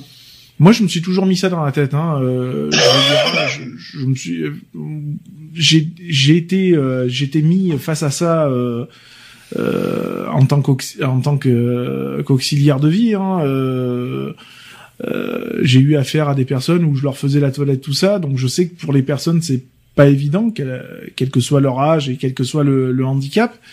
Euh, c'est pas évident. Après, euh, voilà, euh, il faut savoir euh, mettre euh, mettre en confiance aussi la personne et la rassurer en lui disant que, enfin voilà quoi, que quoi qu'il arrive, euh, elle aura affaire qu'à une seule personne et bon, autrement dit, il y avait que moi quoi. Donc de toute façon, euh, voilà, il y aura personne d'autre quoi. Je veux dire, donc c'est c'est des moments, on va dire même limite intimes, qui bah, qui restent entre entre la personne et, et moi-même, quoi. Je veux dire, donc euh, et, et personne touchera à ça, quoi. Je veux dire, Perdre son autonomie, je crois que c'est dur ça. c'est c'est com- compliqué. C'est Ça- compliqué. ça- ça- ça- Bah, ne serait-ce que déjà, même pour nous, quand on a une douleur qui est bénigne, hein, euh, Mm. style euh, une sciatique ou n'importe quoi qui qui nous empêche de faire un minimum de mouvement, Mm. euh, parce que ça te fait un mal de chien, ben tu le tu le vois quoi. Je veux dire, hein. moi qui me bloque souvent au niveau de, du bas des reins, euh, ben, des fois je suis obligé de descendre du lit, euh, de du lit ou du canapé, ben je suis obligé d'être à quatre pattes, enfin ou de me faire euh, ou de qu'on m'aide à me relever quoi. Je veux dire, hein. donc euh, c'est pas évident des fois. hein. Tu t'es posé la question, Angélique, si ça t'arrive, euh, si tu perds ton autonomie, qu'est-ce qui, qu'est-ce qui Moi, te- honnêtement, je me fous en l'air. Oh, c'est pas à ce niveau-là quand même. Euh, tu veux faire comment Quand tu vois les auxiliaires de vie, euh, moi je connais. Euh... Lionel est, est censé réagir normalement là, parce que ça m'est arrivé ça, ces, ces idées-là. T'es pas censé réagir à ce Si, si, mais moment-là je la laisse finir justement. Oui. non, pas parce que bah non, je veux dire, euh, de toute façon, euh, même que Lionel intervient ou même il dit, euh, je veux dire après c'est mon point de vue, c'est moi. Je veux dire après moi, je, c'est vrai que des auxiliaires de vie, euh, il y en a franchement, euh, elles sont pas franchement pas au top du top. Mhm. Quand euh, moi je connais une personne hein, qui a Ah oui, une personne. C'est une personne, tu peux pas dire, le- tu peux pas dire que c'est toutes les personnes pareilles. Non, mais moi je connais une personne qui se fait laver régulièrement par des auxiliaires de vie. Quand on voit que quand même c'est une mamie qui est âgée, qui a pu bon, qui est plus très bien et tout, Qui est malade, que qui, qui est malade aussi, qui qui essaye de se battre pas pour laisser son fils tout seul et que je vois et qu'on voit que l'auxiliaire lui balance l'eau dans la figure, lui fait mal, lui fait peur, la la lave euh, brutalement hein, et que moi euh, quand elle est euh, il y avait personne pour venir la laver parce que euh, voilà parce que personne ne pouvait se déplacer c'est moi-même qui a fait le rôle de l'auxiliaire de vie. Mhm. j'ai quand même lavé une mamie. Je veux dire je l'ai pris je l'ai assis je l'ai mis en confiance je lui ai montré je lui ai tout fait elle m'a dit ben vous êtes plus de- elle m'a dit t'étais que je suis plus douée qu'une auxiliaire de vie Mhm. que je suis pas brutale, que je suis douce. Et franchement, moi, certaines auxiliaires de vie. L'auxiliaire de vie brutal. euh, c'est fort, hein. Ah non, non, mais moi, j'en co- euh, on en connaît pas mal sur Sisteron. Il y en a Oui, quelques-unes. mais sur Sisteron, euh, il faut, euh, c'est- faut, Faut pas, général- euh, faut, faut faut, pas faut- faut- généraliser. voilà, c'est ça, c'est ça. Ouais, que- mais bon, quand tu vois quand même une mamie, excuse-moi, euh, tu... Je suis d'accord avec toi. Je suis d'accord avec toi sur le principe, mais on part d'une personne. On peut pas, géné- comme euh, comme on vient de dire, et moi je dis, je dis la même chose. On peut pas généraliser tout un métier euh, parce que pour une personne qui fait mal son métier, tu vois ce que je veux dire Ah non, mais il y en a deux, trois, quand même, hein, euh, sur, euh, parce que, euh, il faut voir, bon, c'est vrai que la mamie, elle est, bon, elle est, elle a son caractère, mais, euh, pour moi, euh, quand elle m'explique que son fils aussi m'explique, euh, excusez-moi, mais ça vole pas, quoi. Je me demande pourquoi elles doivent passer leur diplôme d'auxiliaire de vie, Enfin, quoi. pour revenir à ce que tu as dit juste avant, t'as dit que si ça, mais jamais ça, si tu perds ton autonomie, tu veux quoi déjà?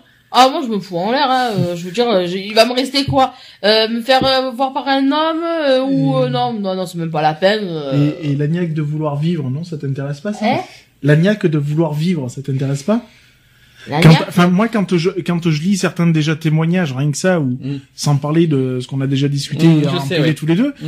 Enfin, euh, je suis je suis même sûr que tu aurais ces personnes-là en face de toi, mais euh, je suis sûr que tu te fais attirer les foudres, quoi. Je veux dire, il y a y, a- y en a qui sont euh, euh, dans des états, euh, je suis désolé de dire ça, mais qui sont plus que euh, oui plus euh, euh, voilà, je veux dire, hein, on en a déjà discuté hein, avec les ceux qui sont handicapés moteurs, etc., etc. Je veux dire, et qui continuent justement à se battre euh, pour pour vivre, quoi. Je veux dire. Et moi, quand j'entends ça, ben voilà, hein, Sandy il le sait, il connaît mes réactions. Moi, ça me fait râler, quoi. Je veux dire, ça me fait rager parce que il y a pire, il y a toujours pire que soi, quoi. Je veux dire. ah non mais ça je sais hein. Et euh, et on peut pas on peut pas se permettre de tenir un, tel discours quoi. Je veux dire c'est la vie elle est elle est tellement précieuse et et, et qui malheureusement il y en a qui ont, qui même pas du tout euh, le, le temps de goûter à ça hein, qui qui meurent après euh, quelques mois de naissance ou, ou autre hein, je, je rebondis sur certaines euh, sur certaines choses qu'on sait. Euh, Enfin, je sais pas, on peut, on peut pas se permettre, enfin, pour ma part, on peut pas se permettre de tenir un non mais ça je sais qu'il y a, il y a pire que soi comme j'ai toujours dit euh, d'ailleurs à Laurent euh, il y Et en a puis, c'est- euh, ils c'est sont pas la solution, quoi, je veux euh, dire. ça ne reste pas une solution, quoi, je veux dire. dis-le, ton- ta phrase, ça fait lâche, vas-y. Oui, c'est lâche. Mais parfaitement, mais tu parfaitement, dit. parfaitement, c'est lâche. c'est lâche parce que il y en a qui vivent euh, des années et des années en fauteuil roulant et, et, et qui croient que la vie a plein dedans, quoi, je veux Mm. dire. Et ben euh, ouais, ok, ça fait mal au début, c'est chiant, c'est compliqué. Et ben il, c'est un, un passage à passer, hein, je veux dire. Après, une fois que c'est euh, Oui, mais après, si c'est la personne aussi qui ne veut pas, aussi, après, c'est son choix, c'est son droit. Il faut pas aller contre son... ça reste lâche. Oui, mais après, la personne, elle est là aussi. Après, il y en a, c'est vrai qu'on est là pour dire de se, de, de se, se, se, se battre et tout bazar. Et après, si la personne en elle-même veut pas se battre, c'est qu'elle a une raison aussi. Après, Alors, ça la regarde, la personne, ça ne va pas. Même si Alors, vous êtes là pour Je suis aider, pas, je suis pas, je suis d'accord avec toi sur un point. Ne, ne veut pas se battre, c'est pas possible. Mais par contre, si on, quand on n'a plus la force de se battre, ça c'est autre chose. Parce que moi, ça m'est ça m'est arrivé, hein, je vais pas le cacher, hein, n'est-ce pas Lionel Il a, tu, tu l'as vu, tu l'as vu aussi. T'étais encore là.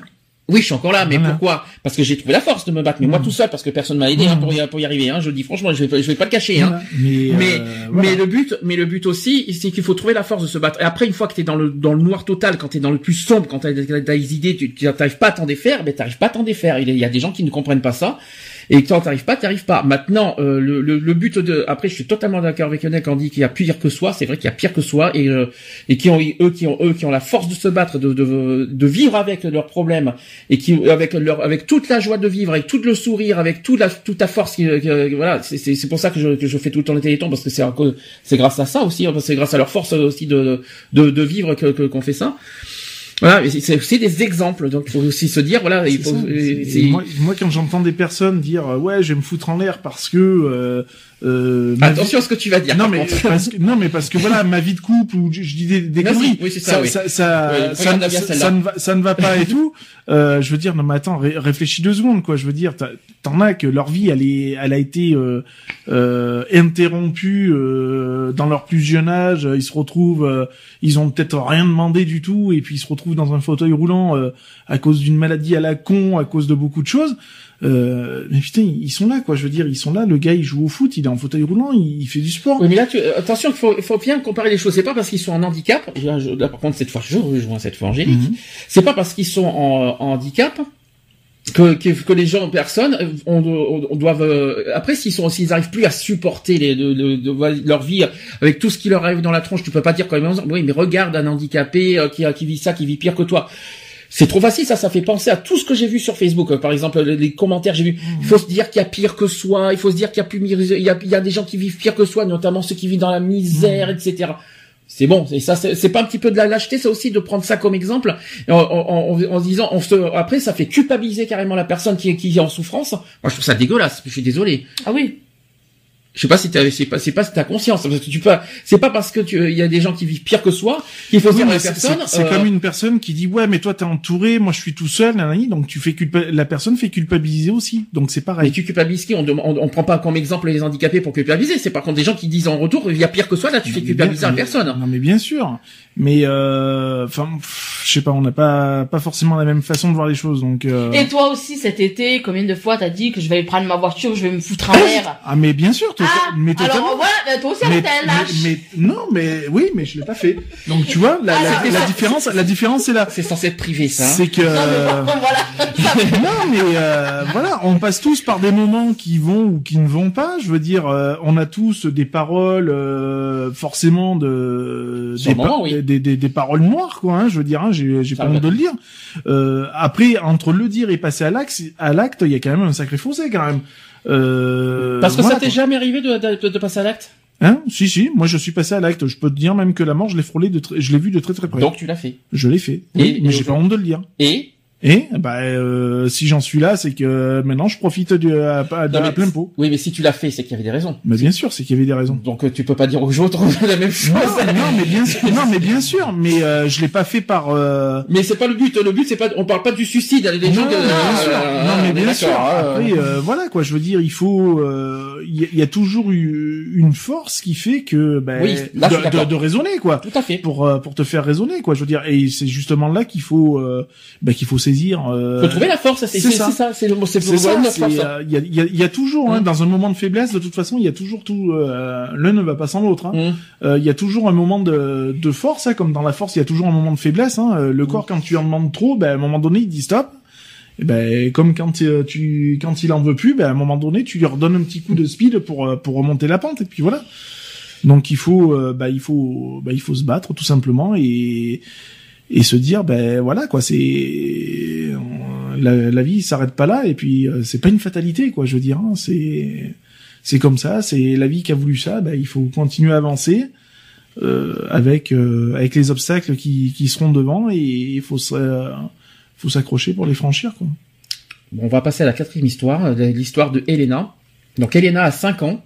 Elle est atteinte de la maladie de Krigler-Najar, qui c'est une maladie rare du foie. Dès sa naissance en 2011, Elena est un peu plus jaune que les autres enfants. Et après deux mois d'hospitalisation et d'examen, le diagnostic se précise. Donc la petite fille est atteinte de la maladie de Krigler-Najar de type 2. C'est une maladie rare du foie. Ça fait bizarre de parler du foie. Hein. Euh, dans cette maladie, le seul traitement est la, euh, la photothérapie, euh, contraignant les malades à subir euh, de longues séances sous lampe bleue. Et aujourd'hui, toute la vie de la famille est centrée sur la surveillance du taux de, alors là, j'espère que je vais lire, le bilirubine d'Elena. C'est un, avec un pigment euh, biliaire et normalement éliminé par le foie, mais qui s'accumule chez la petite fille, mettant sa vie en danger. Donc pas de week-end improvisé, ni de soirée pyjama, ni de vacances sans anticiper la proximité des hôpitaux et la nécessité de transporter un matériel roule, euh, lourd, un matériel lourd et encombrant. Je suis désolé, j'ai la gorge sèche. hein.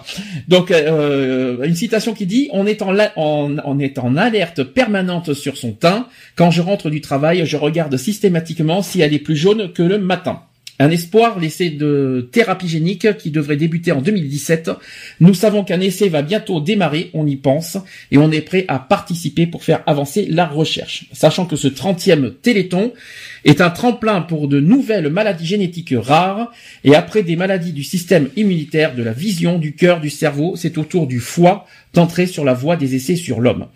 De nouvelles maladies génétiques rares, comme la maladie de Krigler-Najar, vont bénéficier d'essais cliniques. Et pour les familles, c'est une perspective de traitement pour les maladies encore sans solution thérapeutique. Quelque chose à rajouter? Non. On fait l'interview dans ce cas. Donc, euh, je vais donc je précise, Samantha c'est la maman, Nicolas c'est le papa et donc Elena la petite qui est euh, qui est euh, La tes petites pitchounettes. Donc, euh, de- de- la- merci. euh, il faut arrêter de fumer. Hein, euh, j'ai pas j'ai pas fait- j'ai pas encore fait de sujet sur le sur le, sur, sur le tabac. hein, donc euh, donc question du Téléthon. Vous avez tout de suite été inquiet pour la santé d'Elena. Réponse de Nicolas le papa. Non, pas au début, parce qu'on sait que, la jaunisse du nouveau-né est fréquente. Et après, vu qu'elle passait ses journées euh, sous les lampes de photothérapie, l'inquiétude est montée.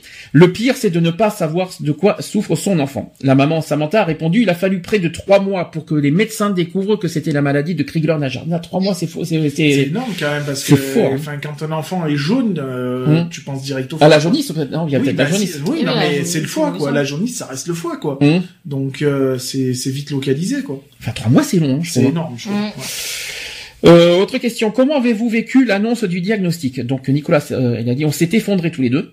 Et puis je me suis dit qu'il fallait que je sois fort. Ça revient toujours, on, vient, on revient toujours à ce qu'on dit, depuis tout à l'heure. hein. La première chose qui m'est venue à l'idée, c'est de rassurer ma femme, même si au fond de moi, j'étais aussi effondré qu'elle. Euh, donc Samantha qui a répondu. C'était très dur, on s'y attendait pas. J'écoutais les pédiatres, mais je ne savais plus où j'étais. On pensait au pire. Pire du pire. Autre question, pouvez-vous nous parler de la maladie de Krigler-Najar Donc Nicolas a répondu, c'est une maladie génétique du foie extrêmement rare. Moins de 20 personnes en France sont concernées par cette maladie. C'est vrai que c'est faible. Comme quoi, voilà, on parle d'une nouvelle maladie. Donc les personnes atteintes ont un taux de, bilir- de bilirubine élevé, ce qui entraîne un risque d'atteinte cérébrale. Le seul traitement aujourd'hui, c'est la photothérapie, c'est-à-dire l'exposition toutes les nuits à une lumière bleue spéciale. Et au début, c'était compliqué car on n'avait pas de lampe à domicile. Donc on devait donc faire euh, des séances à l'hôpital. Puis on a acheté une lampe de photothérapie et aménagé son lit. Autre question. Avec les lampes, la nuit doit être un moment difficile. Donc Nicolas a répondu. Elena ne s'est pas habituée à dormir sous les lampes. C'est un peu la bataille avec elle. Certaines nuits, elle ne va pas, euh, elle ne va rien dire, et d'autres, on va la retrouver par terre, sur un canapé ou même à nos pieds. Et c'est compliqué. On allume les lampes quand elle, euh, est endormie et on vérifie qu'elle euh, qu'elle reste en dessous. Et avec cette surveillance, nos nuits sont courtes et difficiles. Autre question. Comment vivez-vous la, comment vivez-vous la maladie au quotidien? Nicolas a répondu, depuis qu'Elena est née, il n'y a pas un jour où je n'ai pas pensé à sa maladie. La vie insouciante n'existe plus. Avec le temps, on prend l'habitude d'observer son teint. On voit tout de suite à ses yeux sa peau si son taux euh, de, bi- euh, bilirubine est élevé ou non. J'ai peur de l'atteinte cérébrale et c'est à nous de tout faire pour qu'elle n'y arrive pas.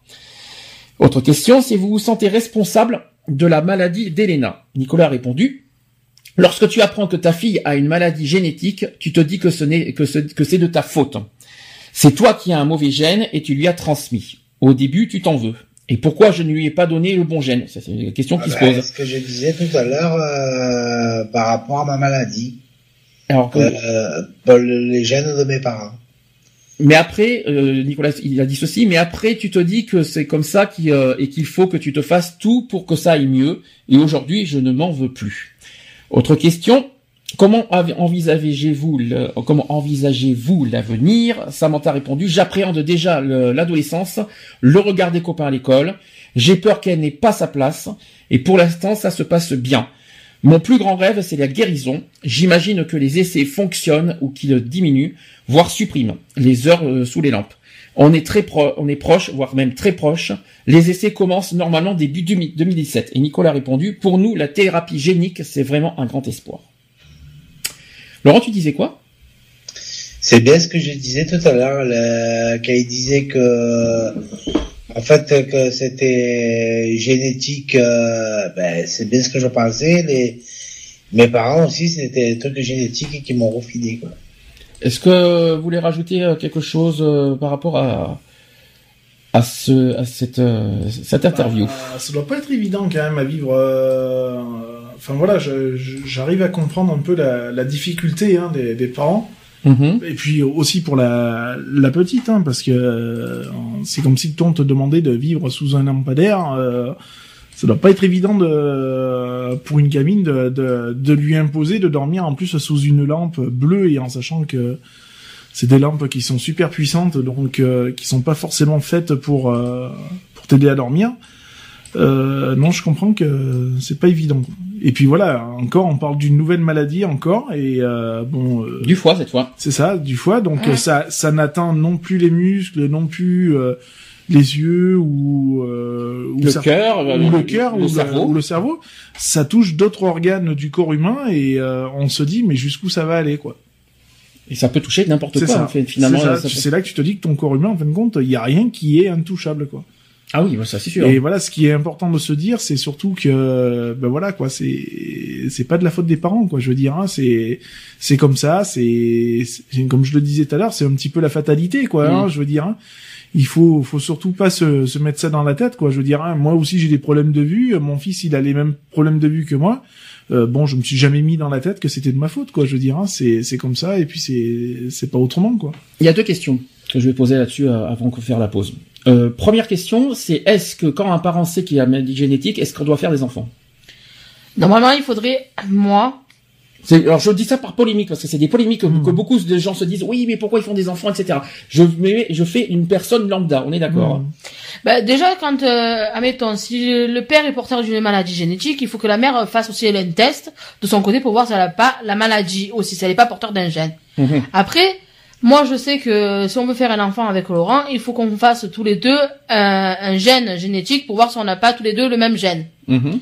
Moi, je sais que j'ai un gène Voilà. malade. Ça, je... Laurent, il sait qu'il a un gène malade. Moi, j'en ai pas. Ça veut dire, c'est comme on fait un non, on fait un enfant. L'enfant ne sera jamais porteur de la maladie du père. D'accord.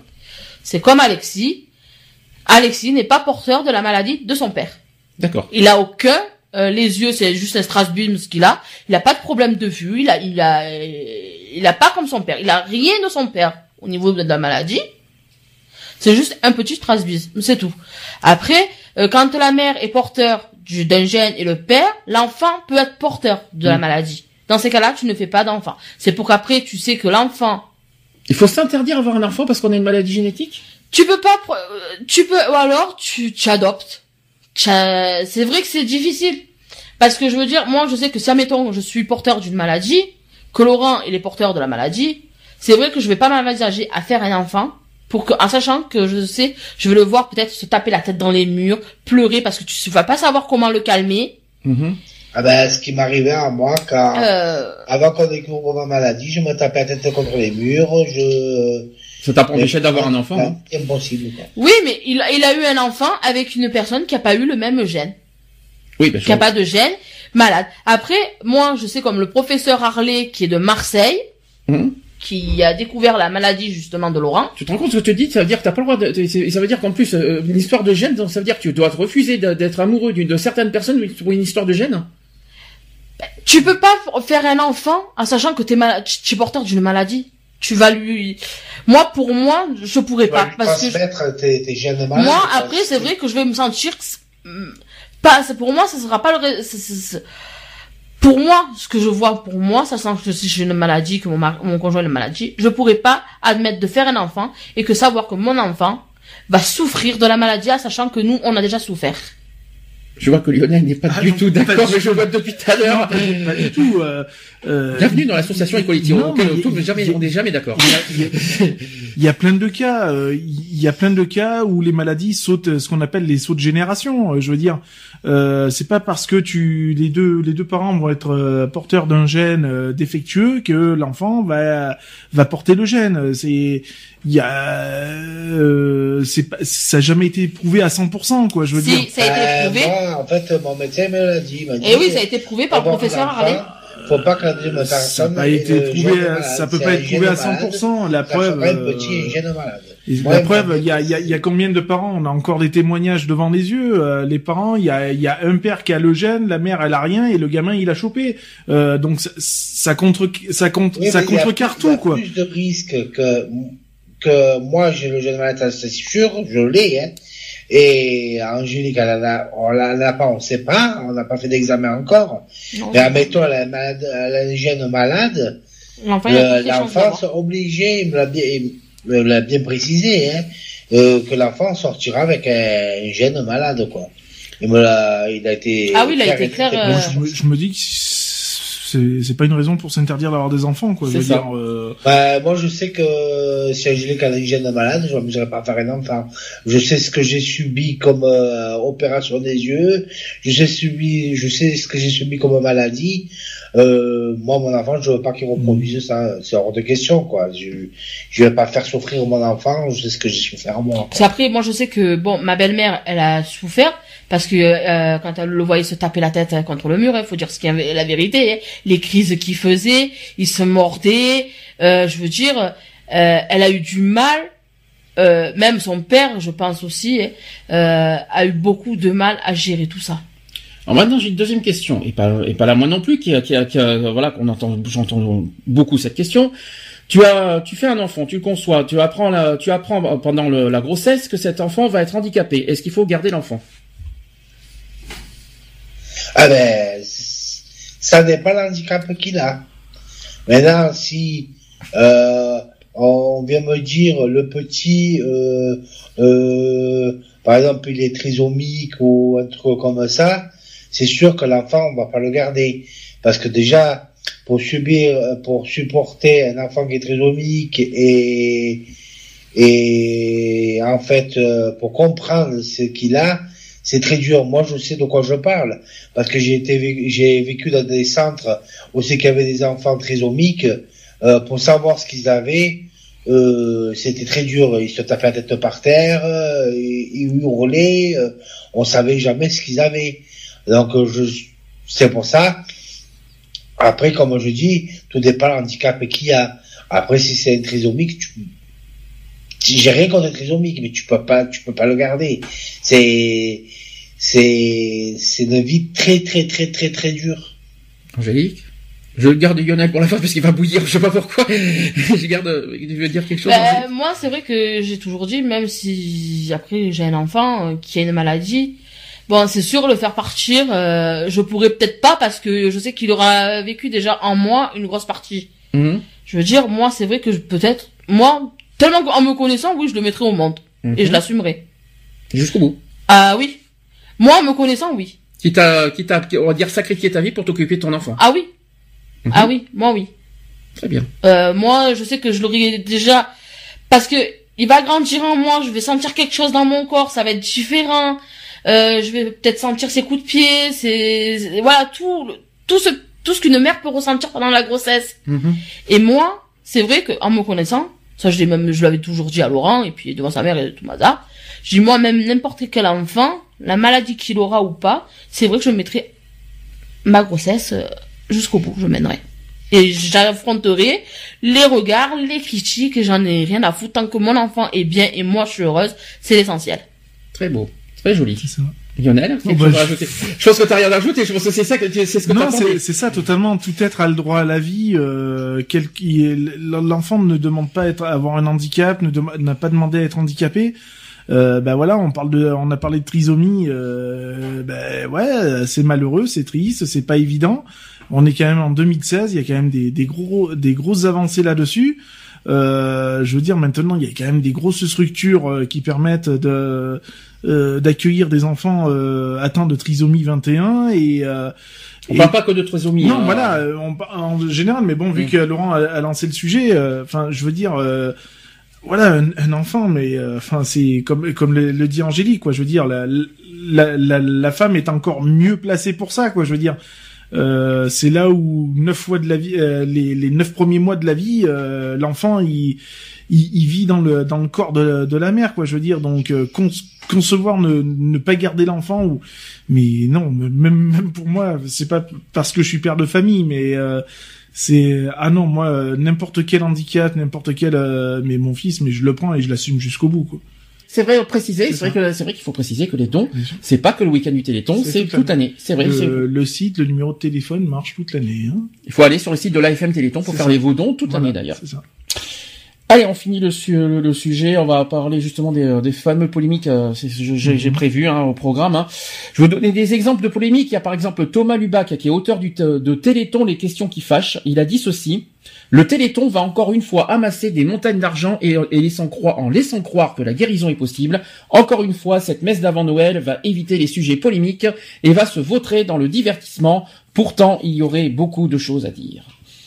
Ça commence bien. hein. C'est clair.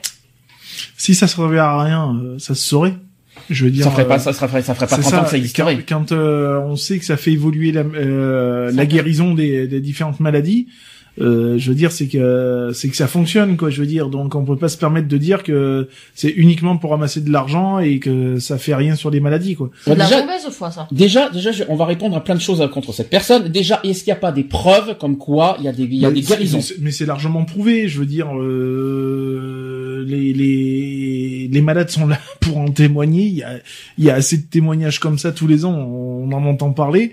Euh, je veux dire, alors euh, peut-être qu'il n'y a pas de guérison totale pour certains, mais partielle pour d'autres. Euh, je veux dire, euh, les résultats sont quand même là pour euh, pour le prouver. Et puis on le voit. Donc à moins qu'on est manipulé comme c'est pas permis et qu'on a affaire à de sacrés comédiens, mais je serais totalement étonné. Euh, Enfin, je veux dire, il faut, il arrive un moment donné, il faut aussi que ce, cette personne-là ouvre les yeux, quoi. Comme on l'a dit, c'est vrai que toutes les maladies sont effectivement euh, ne sont pas forcément traitables, mais ça. il y a beaucoup, ils- mais ils arrivent quand même avec les, les recherches progressent, les recherches avancent, ils, ils ciblent les, euh, on va dire les, les, il y, les avait, gènes. il y avait eu un scandale par rapport à ça, par rapport au sida qu'ils avaient fait euh, au moment de la trithérapie, où ils avaient dit ouais, euh, c'est juste fait pour ramasser du pognon, tout ça, euh, la trithérapie, euh, c'est qu'un leurre et tout. Euh, bah, la preuve que depuis ça a bien av- avancé, donc euh, ça prouve bien aussi euh, pour le Téléthon que bah, ça fonctionne quoi. Quelque chose à rajouter sur cette polémique? C'est pas une polémique de toute façon, c'est des, c'est- c'est des, euh, c'est des- vraiment des, des gens pour foutre la merde. C'est hein. histoire de parler quoi. C'est des Voilà. foot, c'est des foot de C'est merde. dégueulasse. Voilà, merci Laurent. Donc un autre exemple, Guy Alba, qui est le président d'ELA, qui est une Mmh, autre association, c'est l'association européenne contre les leucodystrophies. Ouais. Il a dit ceci Je reproche à la FM de dire ce qu'elle fait et de ne pas faire ce qu'elle dit. Elle prétend s'occuper des maladies rares et à l'arrivée, on voit bien que la répartition des fonds est totalement déséquilibrée en faveur des seules euh, myopathies. Des, euh, qui représentent quand même moins de 1% des maladies rares. Lorsque l'AFM dit qu'elle s'occupe de toutes les maladies rares, je réponds que c'est faux, c'est totalement faux. Alors ça, c'est vrai qu'on n'a pas de preuves là-dessus. Bien sûr. On n'a pas euh, là-dessus, euh, là-dessus, on c'est c'est vrai qu'on euh, c'est vrai- on dit que 80% vont dans les recherches, mais où? C'est ça.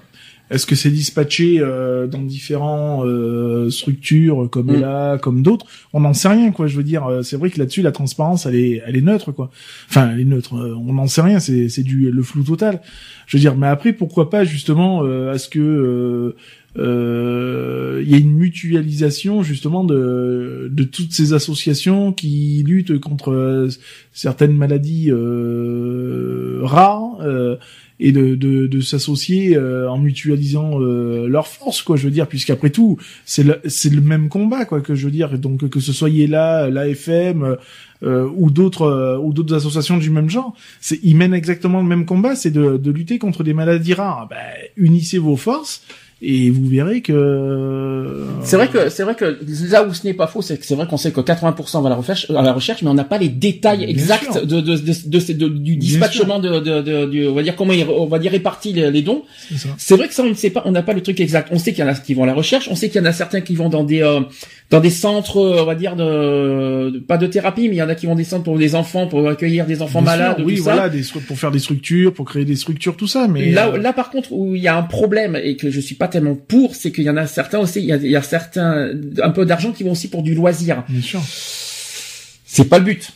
Non, c'est sûr. Le, le but c'est c'est la recherche. Hein. La Mm. recherche ne passe pas par le loisir.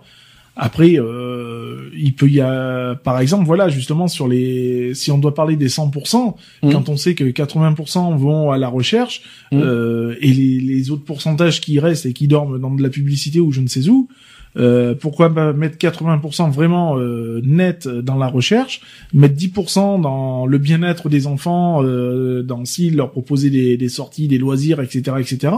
Et justement les 10 autres pourcents qui restent à mettre dans la publicité et autres, quoi, je veux dire.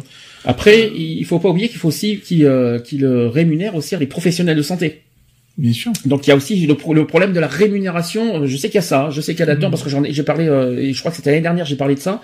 Il y a aussi une partie qui va à la rémunération des professionnels de santé. Euh, je parle pas des chercheurs, mais aussi des, euh, des auxiliaires de vie, par exemple, tout ça, qui, qui s'occupent des personnes handicapées. Euh, voilà. Et puis il faut payer les fauteuils, par exemple. Tous les matériels, tous les matériels, Oui, ça fait le partie du Téléthon. Le tout ce qui est fauteuil, tout ce qui est euh, voilà, tout, euh, tout, tout, tout ce qui est médical, ben, ça En fait. disant, les, bou- les bouchons de bouteilles, euh, Ah, c'est autre chose, ça. Les fauteuils roulants aussi. Ça c'est autre chose. Alors ça c'est ça c'est les bouchons d'amour. Ça c'est c'est une Ouais, association. ju- Justement, tu vois, toutes ces associations là, justement, qui euh, récoltent de bouchons pour euh, pouvoir acheter des, financer des, des fauteuils roulants, tout ça, Mm. tout ça, ça, pour, ça pourrait être mutualisé dans, dans un seul truc santé euh, vraiment bien spécifique. Euh, et si toutes ces associations se mutualisaient euh, en, un, en un seul groupe associatif, on va dire, euh, ou collectif euh, associatif, euh, ça pourrait ça pourrait permettre justement de générer encore plus de fonds Hum. et donc et d'avoir accès à plus de moyens et, et bien sûr euh, euh, accélérer certainement peut-être les recherches aussi pourquoi pas quoi je veux dire au lieu d'être tous euh, c'est un peu le même problème qu'on a nous hein, entre associations avec d'autres associations Hum. c'est-à-dire que tout le monde est, est individualiste donc c'est-à-dire ben moi je vais faire mon petit travail de mon côté toi tu vas faire ton petit travail de, to- de ton côté ça va foutre un bordel monstrueux alors qu'on fait exactement la même chose Mm. alors que si tout le monde était mutualisé euh, dans, le- dans le même secteur je pense que ça pourrait aller beaucoup plus vite et ça éviterait justement ce genre de, de polémique quoi je veux dire hein. Autre chose à rajouter? Non. Alors je fais le troisième euh, troisième polémique. Il y a alors ça c'est docteur Isabelle Deguer qui est spécialiste des myopathies à l'hôpital Necker qui a dit ceci. Le risque du Téléthon, c'est de donner de faux espoirs aux enfants malades qui vont regarder la télévision ce week-end et qui vont penser que la guérison est possible. mais bien sûr qu'elle est possible la guérison on dit pas que c'est du 100%. On sait qu'il y en a que c'est du partiel. On sait qu'il y en a que ça va être euh, bah, peut-être euh, malheureusement euh, zéro. Mais euh, la guérison, elle est possible. Il faut jamais dire que euh, c'est donner de faux espoirs. Euh, Non, là, comme, on le- franchement, comme je l'ai dit tout à l'heure, il y a eu des témoignages, quoi. Je veux dire, il y a des témoignages. Il y a, on voit encore toutes les années euh, euh, des malades qui reviennent l'année d'après. On voit l'évolution, on voit la guérison, on, on la voit. On peut pas dire que c'est pas que c'est que c'est brasser du vent, quoi. Je veux dire, il arrive un moment donné où où faut arrêter de dire des conneries, quoi. Surtout pour un docteur en plus. Hein. Mhm. Parce que franchement, Spécialiste des myopathies. en C'est ça. hein, je, je, je- enfin voilà, quoi. Je veux dire, euh, soit il est mauvais. Soit c'est un mauvais et puis il voit pas, il voit Elle pas. est mauvaise. Oui, elle oui. Est-ce que vous avez toute façon. déjà- est-ce que la- la question est simple Est-ce que vous avez déjà entendu le Téléthon dire que c'est sûr que les, guéri- les- enfants vont Ils, guérir ils- ils ont jamais dit Non, que c'était du sûr à non. 100%. Mm. Euh, ils, ils ont dit c'est c'est pour euh, Faire avancer les recherches. faire avancer euh. la recherche, à améliorer le quotidien des des, des Des malades, malades. euh, Et des et familles. trouver des solutions euh, des solutions euh, contre les maladies rares. Euh, en aucun cas ils ont dit ah ben chouette on a trouvé le le remède contre la myopathie euh, Mm. euh, qui supprime à 100% le la maladie. Non mais il arrive à un moment donné il faut savoir lire entre les lignes quoi. Moi, J'ai jamais entendu dire le Téléthon euh, avec demain ils vont avoir euh, le- les 100 millions. Bon, Je pense qu'on on va être dans ces alentours et qu'ils vont dire demain le lendemain ça y est ça va être guéri. Non ils ont jamais ça. dit ça. euh, Non, non, non. Non, mais ça se saurait depuis longtemps, quoi, je veux dire. Mais ça, c'est de la mauvaise foi, moi, je Mm. dis. C'est les gens qui parlent pour rien dire. Enfin, euh, en tout cas, il n'y a pas de promesse de guérison. Ce qu'ils ont promesse, c'est de, de, de faire avancer les recherches. C'est vrai que l'objectif, c'est de guérir. Mais ils n'ont pas dit qu'ils vont promettre de Non. guérir. Je suis désolé, quand tu prends l'exemple, par exemple, euh, de Lena avec son, son problème au foie, euh, un gamin qui a exactement le même problème et que cette gamine, eh ben, elle est... euh, Enfin non, c'est un mauvais exemple que j'ai dit, je vais en Mm. reprendre un autre. Euh, le, le, le jeune, justement, qui a les, les problèmes aux yeux, Hum. qui dit que voilà, euh, bah oui, il a ce problème-là, euh, bon ben il, il est pas guéri, nanani, nanana. mais un gamin qui va regarder ça, il va se dire bon ben ok, je sais à quoi m'attendre, quoi. Je veux Mm. dire, il, il y a un témoignage qui est là. Euh, ouais, euh, qu'est-ce que je vais faire de ma vie, tout ça? Putain, mais lui, il a quand même réussi, il continue à se battre et tout. Bon ben ok, il est pas guéri, mais il continue à se battre, quoi. Je veux dire, Mm. eh ben il est là le pouvoir. Le, le pouvoir du Téléthon, il est là aussi, quoi. Je veux Mm. dire, il est là aussi pour dire, ben écoutez, ouais, ok, ben sur cette maladie-là, ben ça a été un échec total, mais il est là, il est toujours vivant, il est toujours parmi nous et il continue à vivre et il se bat. Euh, comme pour ceux qui ont, euh, qui ont commencé à avoir eu une, une première guérison ou une, première euh, stabilisation, on va dire, eh ben ça peut qu'encourager quoi. Je veux dire, ben ok, ben je suis, j'ai la même maladie, bon ben ma vie elle est pas foutue. La preuve, ça a marché sur lui, pourquoi pas sur moi, etc., etc. Quoi, je veux dire. Autre euh, polémique, c'est le président du SIDAction. C'est vrai que ça date de loin, ça. Mm. hein, ça date pas d'aujourd'hui. Pierre, je, je vais rappeler ce qu'il avait dit. Donc Pierre Berger, il a suscité une polémique en accusant le Téléthon de parasiter la générosité des Français. Moi, je vois pas où. Ben, le sida, le sida, ils font pareil alors. Pour le SIDAction, ils font pareil. Ils parasitent aussi à ce moment-là. Ah parce que tout ça, parce que le Téléthon récolte 100 millions, donc les autres dons récoltent bien- 10 mais- millions. mais bien sûr, euh, mais bien sûr. euh, non, ça Mais c'est débile, mais c'est débile. Mais justement, c'est c'est c'est ce que je te disais tout à l'heure, c'est Mm. Mutualiser quoi. Je veux dire, c'est Oh non, mais c'est pas ça. Mais on coupe pas la gorge. Des... On coupe pas la gorge. C'est pas une obligation mais, de donner. Mais non, mais bien Ah sûr non que non. Bah encore heureux, on te met pas le couteau sous la gorge Euh, pour que tu tu donnes. Bah il manque Si les gens préfèrent donner au Téléthon qu'au SIDAction, euh, c'est le choix des gens. Mais, eh ben, mais je suis désolé, il y a, il y a des, il y a des familles euh, où leurs gamins ils sont atteints par une myopathie ou je ne sais quoi d'autre. Mm. Euh, ben, et ouais, euh, c'est logique, ils préfèrent 100 fois donner au Téléthon où, où ils se sentent concernés que pour le site d'action où ils, ils, Ils sont moins concernés. voilà, ils sont moins concernés quoi. Je veux dire, il y a à un moment donné, il faut appeler un chat par un chat quoi. Je veux dire. Euh, moi, je vais pas donner au, je vais pas donner au Téléthon si je suis plus concerné par le site d'action et vice versa, quoi. Je veux dire, il y a un moment donné, il faut, faut être logique. On n'oblige pas non plus aux, aux Français, aux Françaises et à n'importe quelle autre euh, personne de, sur cette terre Hum. de, de donner, quoi. Je veux dire, il- sur- il y a aucun texte de loi qui, où il est marqué que tu es obligé de donner. Au Euh, Téléthon. au Téléthon ou, ailleurs ou ailleurs quoi je veux dire euh, dans dans toute association il- sur les, les règlements à l'intérieur ou ou les statuts il y a pas marqué ouais t'es obligé de donner euh, c'est c'est du c'est du débilos quoi. Et puis si je peux me permettre, si on, on doit faire, moi je, vous savez que le SIDAction c'est quand même un autre événement qui me tient à cœur, mais si on doit faire une critique à Pierre Berger, avant de critiquer le Téléthon, ça serait bien que le SIDAction, quand ils font leur week-end, qu'ils fassent autant, aussi 30 heures par exemple de c'est ça. Euh, ils font, ils ont qu'à faire la même chose avec les mêmes moyens et les mêmes, euh, on va dire, de faire dehors ou quelque chose, des événements euh, extérieurs comme ça, pour sensibiliser, pour rassembler des mondes, et après, à ce moment-là, cette action fonctionnerait. Mais de là, de là, accuser le Téléthon de parasiter les générosités des Français, euh, non mais à ce moment-là honteux, on, on pourrait dire qu'à ce moment-là il y a pas que le Téléthon qui parasite il y en a plein ils sont ils se parasitent tous quoi je veux Mm. dire il y a à un moment donné il faut faut arrêter les conneries quoi je veux dire euh, ça me tient à cœur cette action, je suis, je suis C'est- choqué. hein. C'est c'est vrai que c'est vrai qu'on arrive dans une période où euh, on va être euh, on va être beaucoup sollicité. Il y a le Téléthon, il y a le site d'action, il y a le resto, il y a les machins, il y a la on arrive dans une période où voilà la- Il y a tout qui se suit. tout- on va être sollicité à tirer l'arigot, quoi. Je veux dire, hein, euh, euh, on est habitué. C'est c'est pas d'hier que ça existe. Hein, la période, elle est là. Hein, on sait très bien que novembre, euh, à partir de novembre, c'est une catastrophe. Hein, euh. D'ailleurs, c'est étonnant. Il a, il, a- il a, il accuse le Téléthon, mais il a pas accusé les Restos du Cœur. Mais bien sûr, au totalement, passage. totalement. Donc, Restos du Cœur, ça fait beaucoup Non, de choses. bien, hein. bien sûr, donc euh, il arrive à un moment donné, il faut, faut arrêter, quoi. Je veux dire, euh, si t'as un problème avec le Téléthon, arrange-toi avec le président du Téléthon, quoi. Enfin, pour- pour- le site d'action, c'est quelque chose qui me tient à cœur, mais s'ils font quelque chose, un événement beaucoup plus fait, euh, pas féerique, mais beaucoup plus, euh, voilà, quelque chose de beaucoup plus, parce que là, c'est, il y a rien la télévision plus au site d'action. Il y a juste une émission Mais euh, non, qui n'est même des- pas en direct. Mais c'est des émissions de variété euh, enregistrées, Oui, euh, voilà, quoi. Ça ne, sans, à part l'émission de 1994, ils ont rien fait. Ça. Je parle de sensibilisation Mmh. publique. Euh, il faut, et voilà, ils ont qu'à faire la même chose que le Téléthon, et à ce moment-là, on va voir si Action va, il va- ils vont faire ils ont qu'à faire pareil. Voilà, c'est tout ce qu'on attend.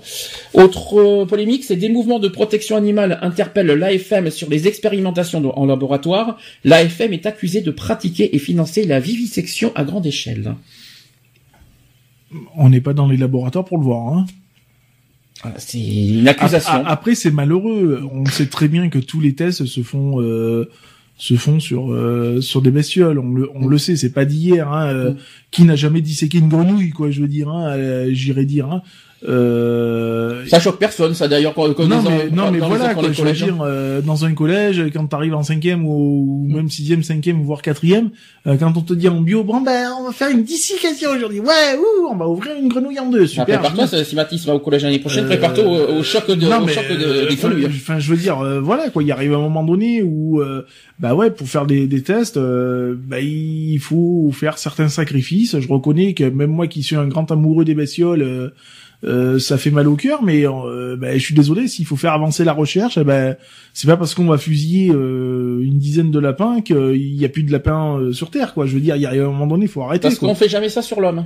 Bah bien sûr que bah, euh, quand on prend les, les premiers essais cliniques qui font hein, les essais Mm. Hein, on a entendu parler euh, début de 2017 les, les premiers essais. Euh, je suis désolé l'homme va servir de cobaye av- avant tout. Donc euh, euh, il arrive un moment donné c'est toujours pareil faut appeler un chat un chat quoi. Euh, bah, on fait aussi des essais cliniques hein, on se sert de l'être humain comme cobaye hein, je veux dire hein, euh. Alors face à toutes ces polémiques que je vous ai citées, la FM Téléthon a répondu et c'est justifié. Ils ont dit ceci, face aux polémiques, le Téléthon rappelle les espoirs permis par les dons des Français. Depuis 1987, ces financements ont permis à la recherche de faire des progrès très concrets pour des malades. Point. c'est ça Pas besoin de faire, de, pas mais besoin bien, d'en faire. mais bien sûr, il n'y a pas besoin de tortiller du cul pour chez droit, si je peux me permettre. Euh, puis, les, comme on l'a dit, les résultats sont là, quoi. Je veux dire, il y, aurait euh, depuis 87 euh, que des échecs, on se dirait, ouais, on se poserait des questions. Euh, là, c'est pas le cas, quoi. Je veux dire, depuis 87, il y a eu quand même euh, un gros bond en avant qui est fait, même s'il y a encore beaucoup de travail à faire. Euh, mais les, les résultats sont là, quoi. Et attention maintenant, la version média euh, arrive. Vous allez voir, vous allez voir, vous allez voir aussi que là- là-dessus les médias n'ont pas été tendres non plus. J'en ai pris un parce qu'il y en a eu plusieurs, mais j'en ai pris un en particulier, je sais pas pourquoi. Euh, Donc euh, le- voilà ce qu'a dit certains médias. Le Téléthon lancé par la FM en 1987 est devenu l'événement humanitaire qui rapporte le plus d'argent dans le monde. En 26 ans d'existence, il a généré plus de 2 milliards d'euros de dons. S'il a ainsi démontré l'efficacité de ces nouvelles euh, méthodes, il a également mis à jour leur, leur côté obscur. C'est super, il y a Dark Vador avec nous. Pendant les 30 heures de programme, on assiste à un défilé de manifestations où la tartiflette géante se dispute la vedette avec le concours de pétanque et la course de sac. On est plus proche d'Interville et que de la, que de la marche du siècle ou d'envoyé spécial. Or, les sujets euh, qui sont au cœur du Téléthon n'ont pas grand chose à voir avec la foire du trône. Qu'il s'agisse, de la recherche scientifique ou du handicap, les principaux ressorts utilisés par les programmateurs du Téléthon ne font ni l'information ni la réflexion autour de ces thèmes complexes et passionnants, mais l'émotion et le spectacle. Il faut susciter l'empathie, faire rire et pleurer, mais très peu réfléchir et encore moins débattre. Ils sont pas tendres, hein. Je sais pas si vous avez compris euh, le truc, hein. Non, mais je euh, j'en- j'entends leur truc, mais on va en revenir un peu sur le site d'action tout ça. C'est du kiff kiff bourricot, quoi. Je veux dire. Euh, ouais, on est très loin d'un débat euh, sur le sujet, euh, mais je suis désolé. euh, il faut générer des fonds euh, pour que la recherche avance. Euh, bah il y a des dons et puis il y a aussi des événements qui font comme la course de sac, comme etc etc. C'est des exemples. Hein, je veux dire, euh, le site d'action, on fait quoi? Ils font pareil, hein, ils font le, c'est exactement le même principe. Hein. C'est faire des, des petites activités, bah c'est pour euh, c'est pour le Téléthon, bah ouais, vous donnez ce que vous voulez, vous participez à un, à un petit cross, à, à n'importe quoi, et euh, et puis voilà quoi, je veux dire, on, on- tout le monde applique, c'est exactement ce que tout le monde applique quoi, je veux dire, il n'y a pas une association maintenant qui ne fait pas ce, genre- ce genre de choses là quoi, je veux dire, euh, on est tous, euh, toute association maintenant est obligée de de, de passer par ce genre de pratique eh ben pour euh, pour faire rentrer des fonds ne serait-ce que dans leur association euh, ben pour pouvoir su- euh, euh, survivre et euh, et pour pouvoir faire avancer ben, par exemple comme pour la FM la la la recherche. Et puis je trouve que moi c'est c'est pas plus mal parce que au moins une fois par an ben tu te défonces euh, tu te défonces pour une noble cause quoi. Je veux dire pas forcément en donnant de l'argent. Enfin, moi, je vais, je vais défendre le programme de, de l'émission. J'imagine mal 30 heures de direct avec que des débats. Déjà, ça, c'est pas possible, Mais ça va être sûr. On est quand même le week-end. Mais On est quand même sûr. vendredi et samedi. Il y a quand même des enfants. Il faut quand même, j'imagine mal, là, ça va lasser tout le monde. Si Mais on fait que des mais- débats, ça va lasser. Euh, 30, Euh, attends, 30, 30 heures de débat sur sur des maladies quoi je veux dire non, mais euh, même les même des des des toubibs même des des machins resteront pas 30 heures plantés devant une table avec un micro quoi est-ce qu'ils vont réussir à parler 30 heures de maladie c'est- euh, c'est ça, euh. les, les, mecs ils sont H24 sur la maladie dans un cabinet euh, en train de, de tripatouiller des des essais en train de de se casser la tronche euh, H24 euh, pour trouver des solutions. Et tu vas leur coller en plus une fois dans l'année 30 heures d'émission euh, non-stop euh, pour parler de mal... Mais euh, Puis c'est faux. allô quoi, je veux dire, euh, allô quoi, je veux dire, il y, en a un qui s'est amusé à faire ça, c'est euh, qui avait rien à voir, mais euh, euh, Cyril Hanouna, il a fait ça, euh, il a fait une fois. Allez, 35 heures. hein. Les 35 heures, il, Oh, en, il a- il en est ressorti, il était chaos technique, quoi, Ouais. je veux dire. Il, il a pas eu honte de le dire, quoi. C'est Mm. 35 heures, même s'il s'est reposé un quart d'heure entre, mais il est ressorti, il était chaos technique, quoi. Enfin, c'est pas le sujet, mais ce que je veux dire, c'est que j'imagine mal le programme 30 heures que de débat. C'est normal euh, de, de, on va dire, diversifier le programme, qu'il y ait, on va dire, à un moment un débat, parce qu'il y en a des débats, Mais qu'ils le bien veuillent ou sûr, non. Surtout bien la nuit, il y en a des débats. Le des soir, débats, il y a. des témoignages. Débats, témoignages, des reportages, Mais on est bien d'accord. sûr. Un petit, une petite chanson. Mais Suivi d'après, on voit, on voit comment ça se passe sur le terrain, etc. C'est normal que dehors. Et puis c'est pas que dans une ville, quoi. C'est dans la, enfin, dans Et la dans France entière, qu'on va dire. Euh, puisque même si on en, on parle de, de quelques villes représentantes, mais il y a, il y a, y a des, il y a des petites villes qui font quelque chose, et puis on on n'en parle pas de ça aussi. C'est un événement, euh, c'est un, un événement sur la France entière, quoi. Je veux dire. Euh, petite action, il n'y a pas de petites ou de grosses actions, quoi. Je veux dire, euh, tout le monde est, tout le monde est là à mettre la main, euh, la main, la main à la pâte, quoi. Je veux dire, euh, je veux dire, les journalistes, euh, ça leur fait leur beurre aussi, quoi. Je veux dire, donc il arrive un moment donné, bah ouais, ça fait couler de l'encre peut-être, elle est positive, elle est négative, mais en attendant, c'est là-dessus que tu te fais ton salaire, mon gars, quoi. Donc t'es bien content que le Téléthon soit là aussi, quoi. Et maintenant, dehors, c'est normal qu'il y ait un peu de fête. On va pas, on va pas emmener des Bah, enfants dans un c'est lieu. pas- c'est euh, pas un enterrement, quoi. Je veux dire, euh, je veux dire, les, les gamins, attends, les gamins qui sont atteints de, de maladies, ils sont enfermés, euh, je ne sais combien d'heures, euh, combien de jours dans un hôpital. Il y a un moment donné, ben, tu vois, c'est comme si toi on t'enfermait dans une cellule capitonnée pendant 30 heures Mhm. et que, ben, on va te dire, ben voilà, pendant 30 heures tu bougeras pas. Il arrive un moment donné, tu vas, tu vas vite péter les plombs, quoi. Je veux dire, hein, tu vas vite vouloir sortir un petit peu, quoi. Donc en clair, le Téléthon est populaire, ça c'est vrai, Mm. mais qu'on dise pas que c'est pas que c'est pas un événement militant parce que c'est faux, parce qu'à la télé c'est clair et puis même sur, je crois sur le terrain, notamment les sûr. pompiers sur le terrain, ils font ce qu'il faut pour, pour- pour- voilà pour euh, faire Bien des sûr. il y a des, des, des débats, nous, on, par exemple, on fait quelque chose de militant. Il y a des, il y a pas que nous, il y a plein de, de personnes à l'extérieur qui, qui sensibilisent sur, sur le sujet de ça. Qu'on dise pas que c'est que festif, ça y est, on fait des courses à sac, on fait ci. Non, c'est faux. Il y en a, oui, mais c'est pas que ça. C'est ça, c'est complètement faux. Ça fait des années que je connais Téléthon, j'en ai vu sur le terrain, et, oh, et je ne, je ne laisserai pas dire un truc pareil. Non, ce n'est pas que, que, que du festif, euh, du populisme. C'est aussi militant. Donc il y a des trois, et c'est normal parce que je- j'imagine mal 30 heures. Mais euh, de- diversifié, mais, mais heureusement. Encore, encore heureux que Mais c'est diversifié. Sinon, on se ferait chier, quoi. Je veux dire, à un moment donné. Euh... Le Téléthon d'ailleurs a répondu par rapport euh, a répondu aux médias, je- on finit par ça d'ailleurs, euh, avec 22 000 manifestations dans toute la France et 30 heures de direct sur France 2, France 3 et même France Télévisions en général, le Téléthon est une fantastique machine à récolter des fonds. Cette année, l'association française contre les myopathies, donc la FM, tentera une fois de plus de battre son propre record de dons établi à 105 millions d'euros. D'ailleurs, j'ai un petit débat là-dessus. Le Téléthon est une fête, mais aussi un moment crucial pour l'association. Nous jouons quasiment tout notre budget de l'année euh, sur ces 30 heures. Nous n'avons qu'un an de trésorerie d'avance, c'est-à-dire 120 millions d'euros, pour affronter d'éventuels Tiens, Si nous, on, on pouvait faire ça et récolter 120 millions d'euros, euh, ça serait bien. Par contre, oui, j'ai quand même, j'ai quand même, il y a juste ça aussi qui m'embête un peu. Ça, là, c'est personnel. C'est que c'est embêtant de voir le Téléthon uniquement pour les chiffres. Mais- ça ça m'embête un peu, ça. Tu, tu vois ce, qui- ce qui est moi ce qui est ce qui est malheureux euh, Et puis pour ce- battre un record, ce surtout. que, ce que je lis ce qui, est quand même malheureux Hum. c'est la phrase euh, le Téléthon est une magnifique machine à récolter des fonds quoi Ça, c'est moche, ça. mais pourquoi tu te permets de dire ça quoi? Le, le but c'est de c'est certes c'est d'avoir des fonds mais pour faire avancer ces putains de recherches que je veux dire euh, moi, je, je- là, là, maintenant, quand je lis ça, bah, je suis pas étonné de voir ce que je lis au-dessus, quoi. Je veux dire que tu te fais casser par les, par les journalistes. Ah bah ouais, t'es, t'es une pompe à fric, quoi. Je veux dire, c'est tout, quoi. C'est, c'est juste, voilà. Et ben. Puis là où je suis encore, là, où- s'il y a une deuxième phrase aussi qu'on peut pointer du doigt, c'est le côté euh, me battre un record. Mais c'est ça, mais Euh, t'as besoin de le battre euh, quoi Tu sais que t'as une trésorerie de 120 millions d'avance. Mm. Euh, tu, l'année dernière, t'as récolté 105 millions, mais et tu vas pleurer de quoi, quoi Euh, T'as, t'as juste perdu euh, sur ton sur ton bénéfice euh, 15 millions, quoi. Arrête Mm. de pleurer, quoi. Je veux dire, euh, On donne 105 compte- millions, je vais te dire déjà pour faire euh, pour faire avancer la recherche. Mm. euh, Mets-moi les sur mon compte, je te garantis que je vais avancer ma vie, moi, hein, avec 105 millions. Hein.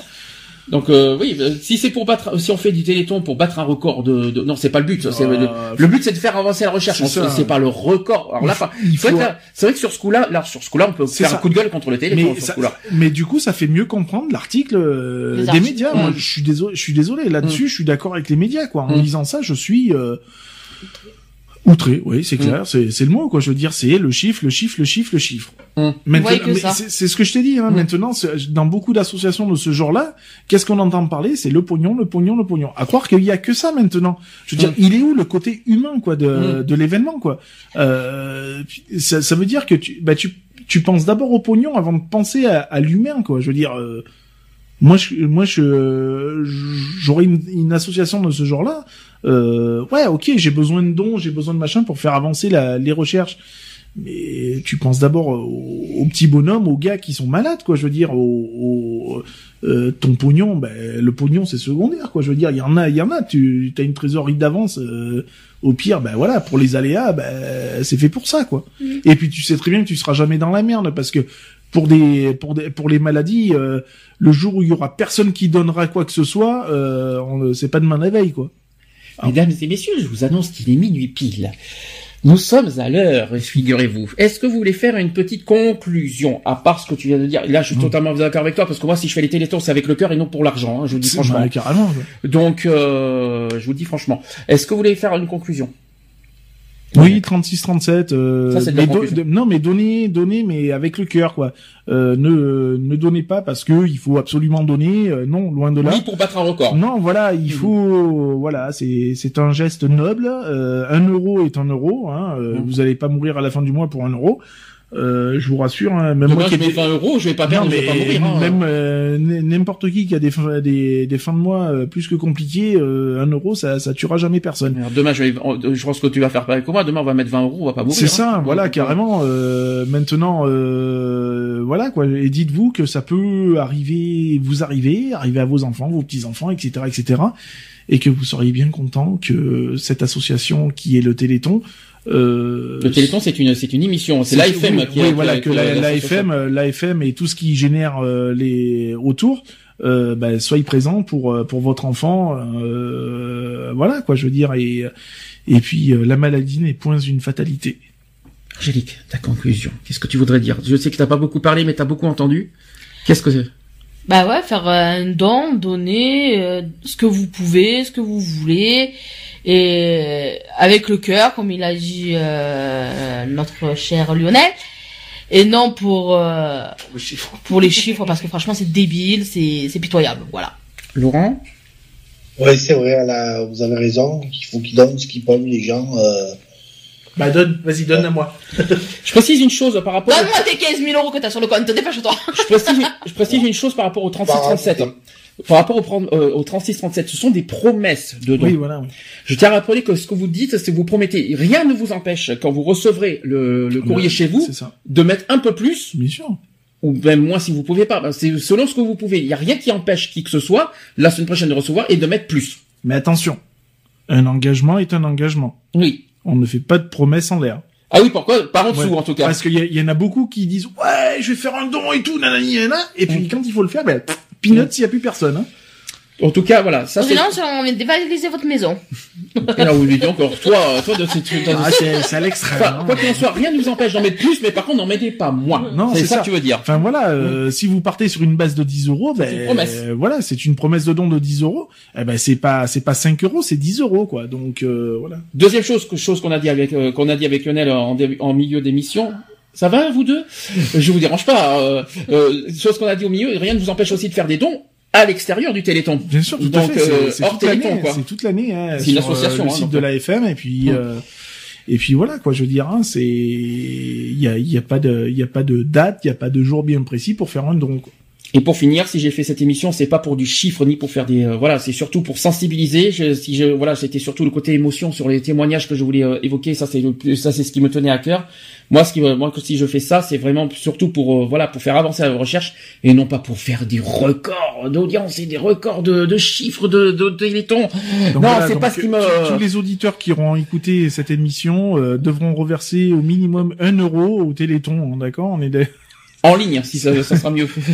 Retrouvez nos vidéos et nos podcasts sur www.equality-podcast.fr.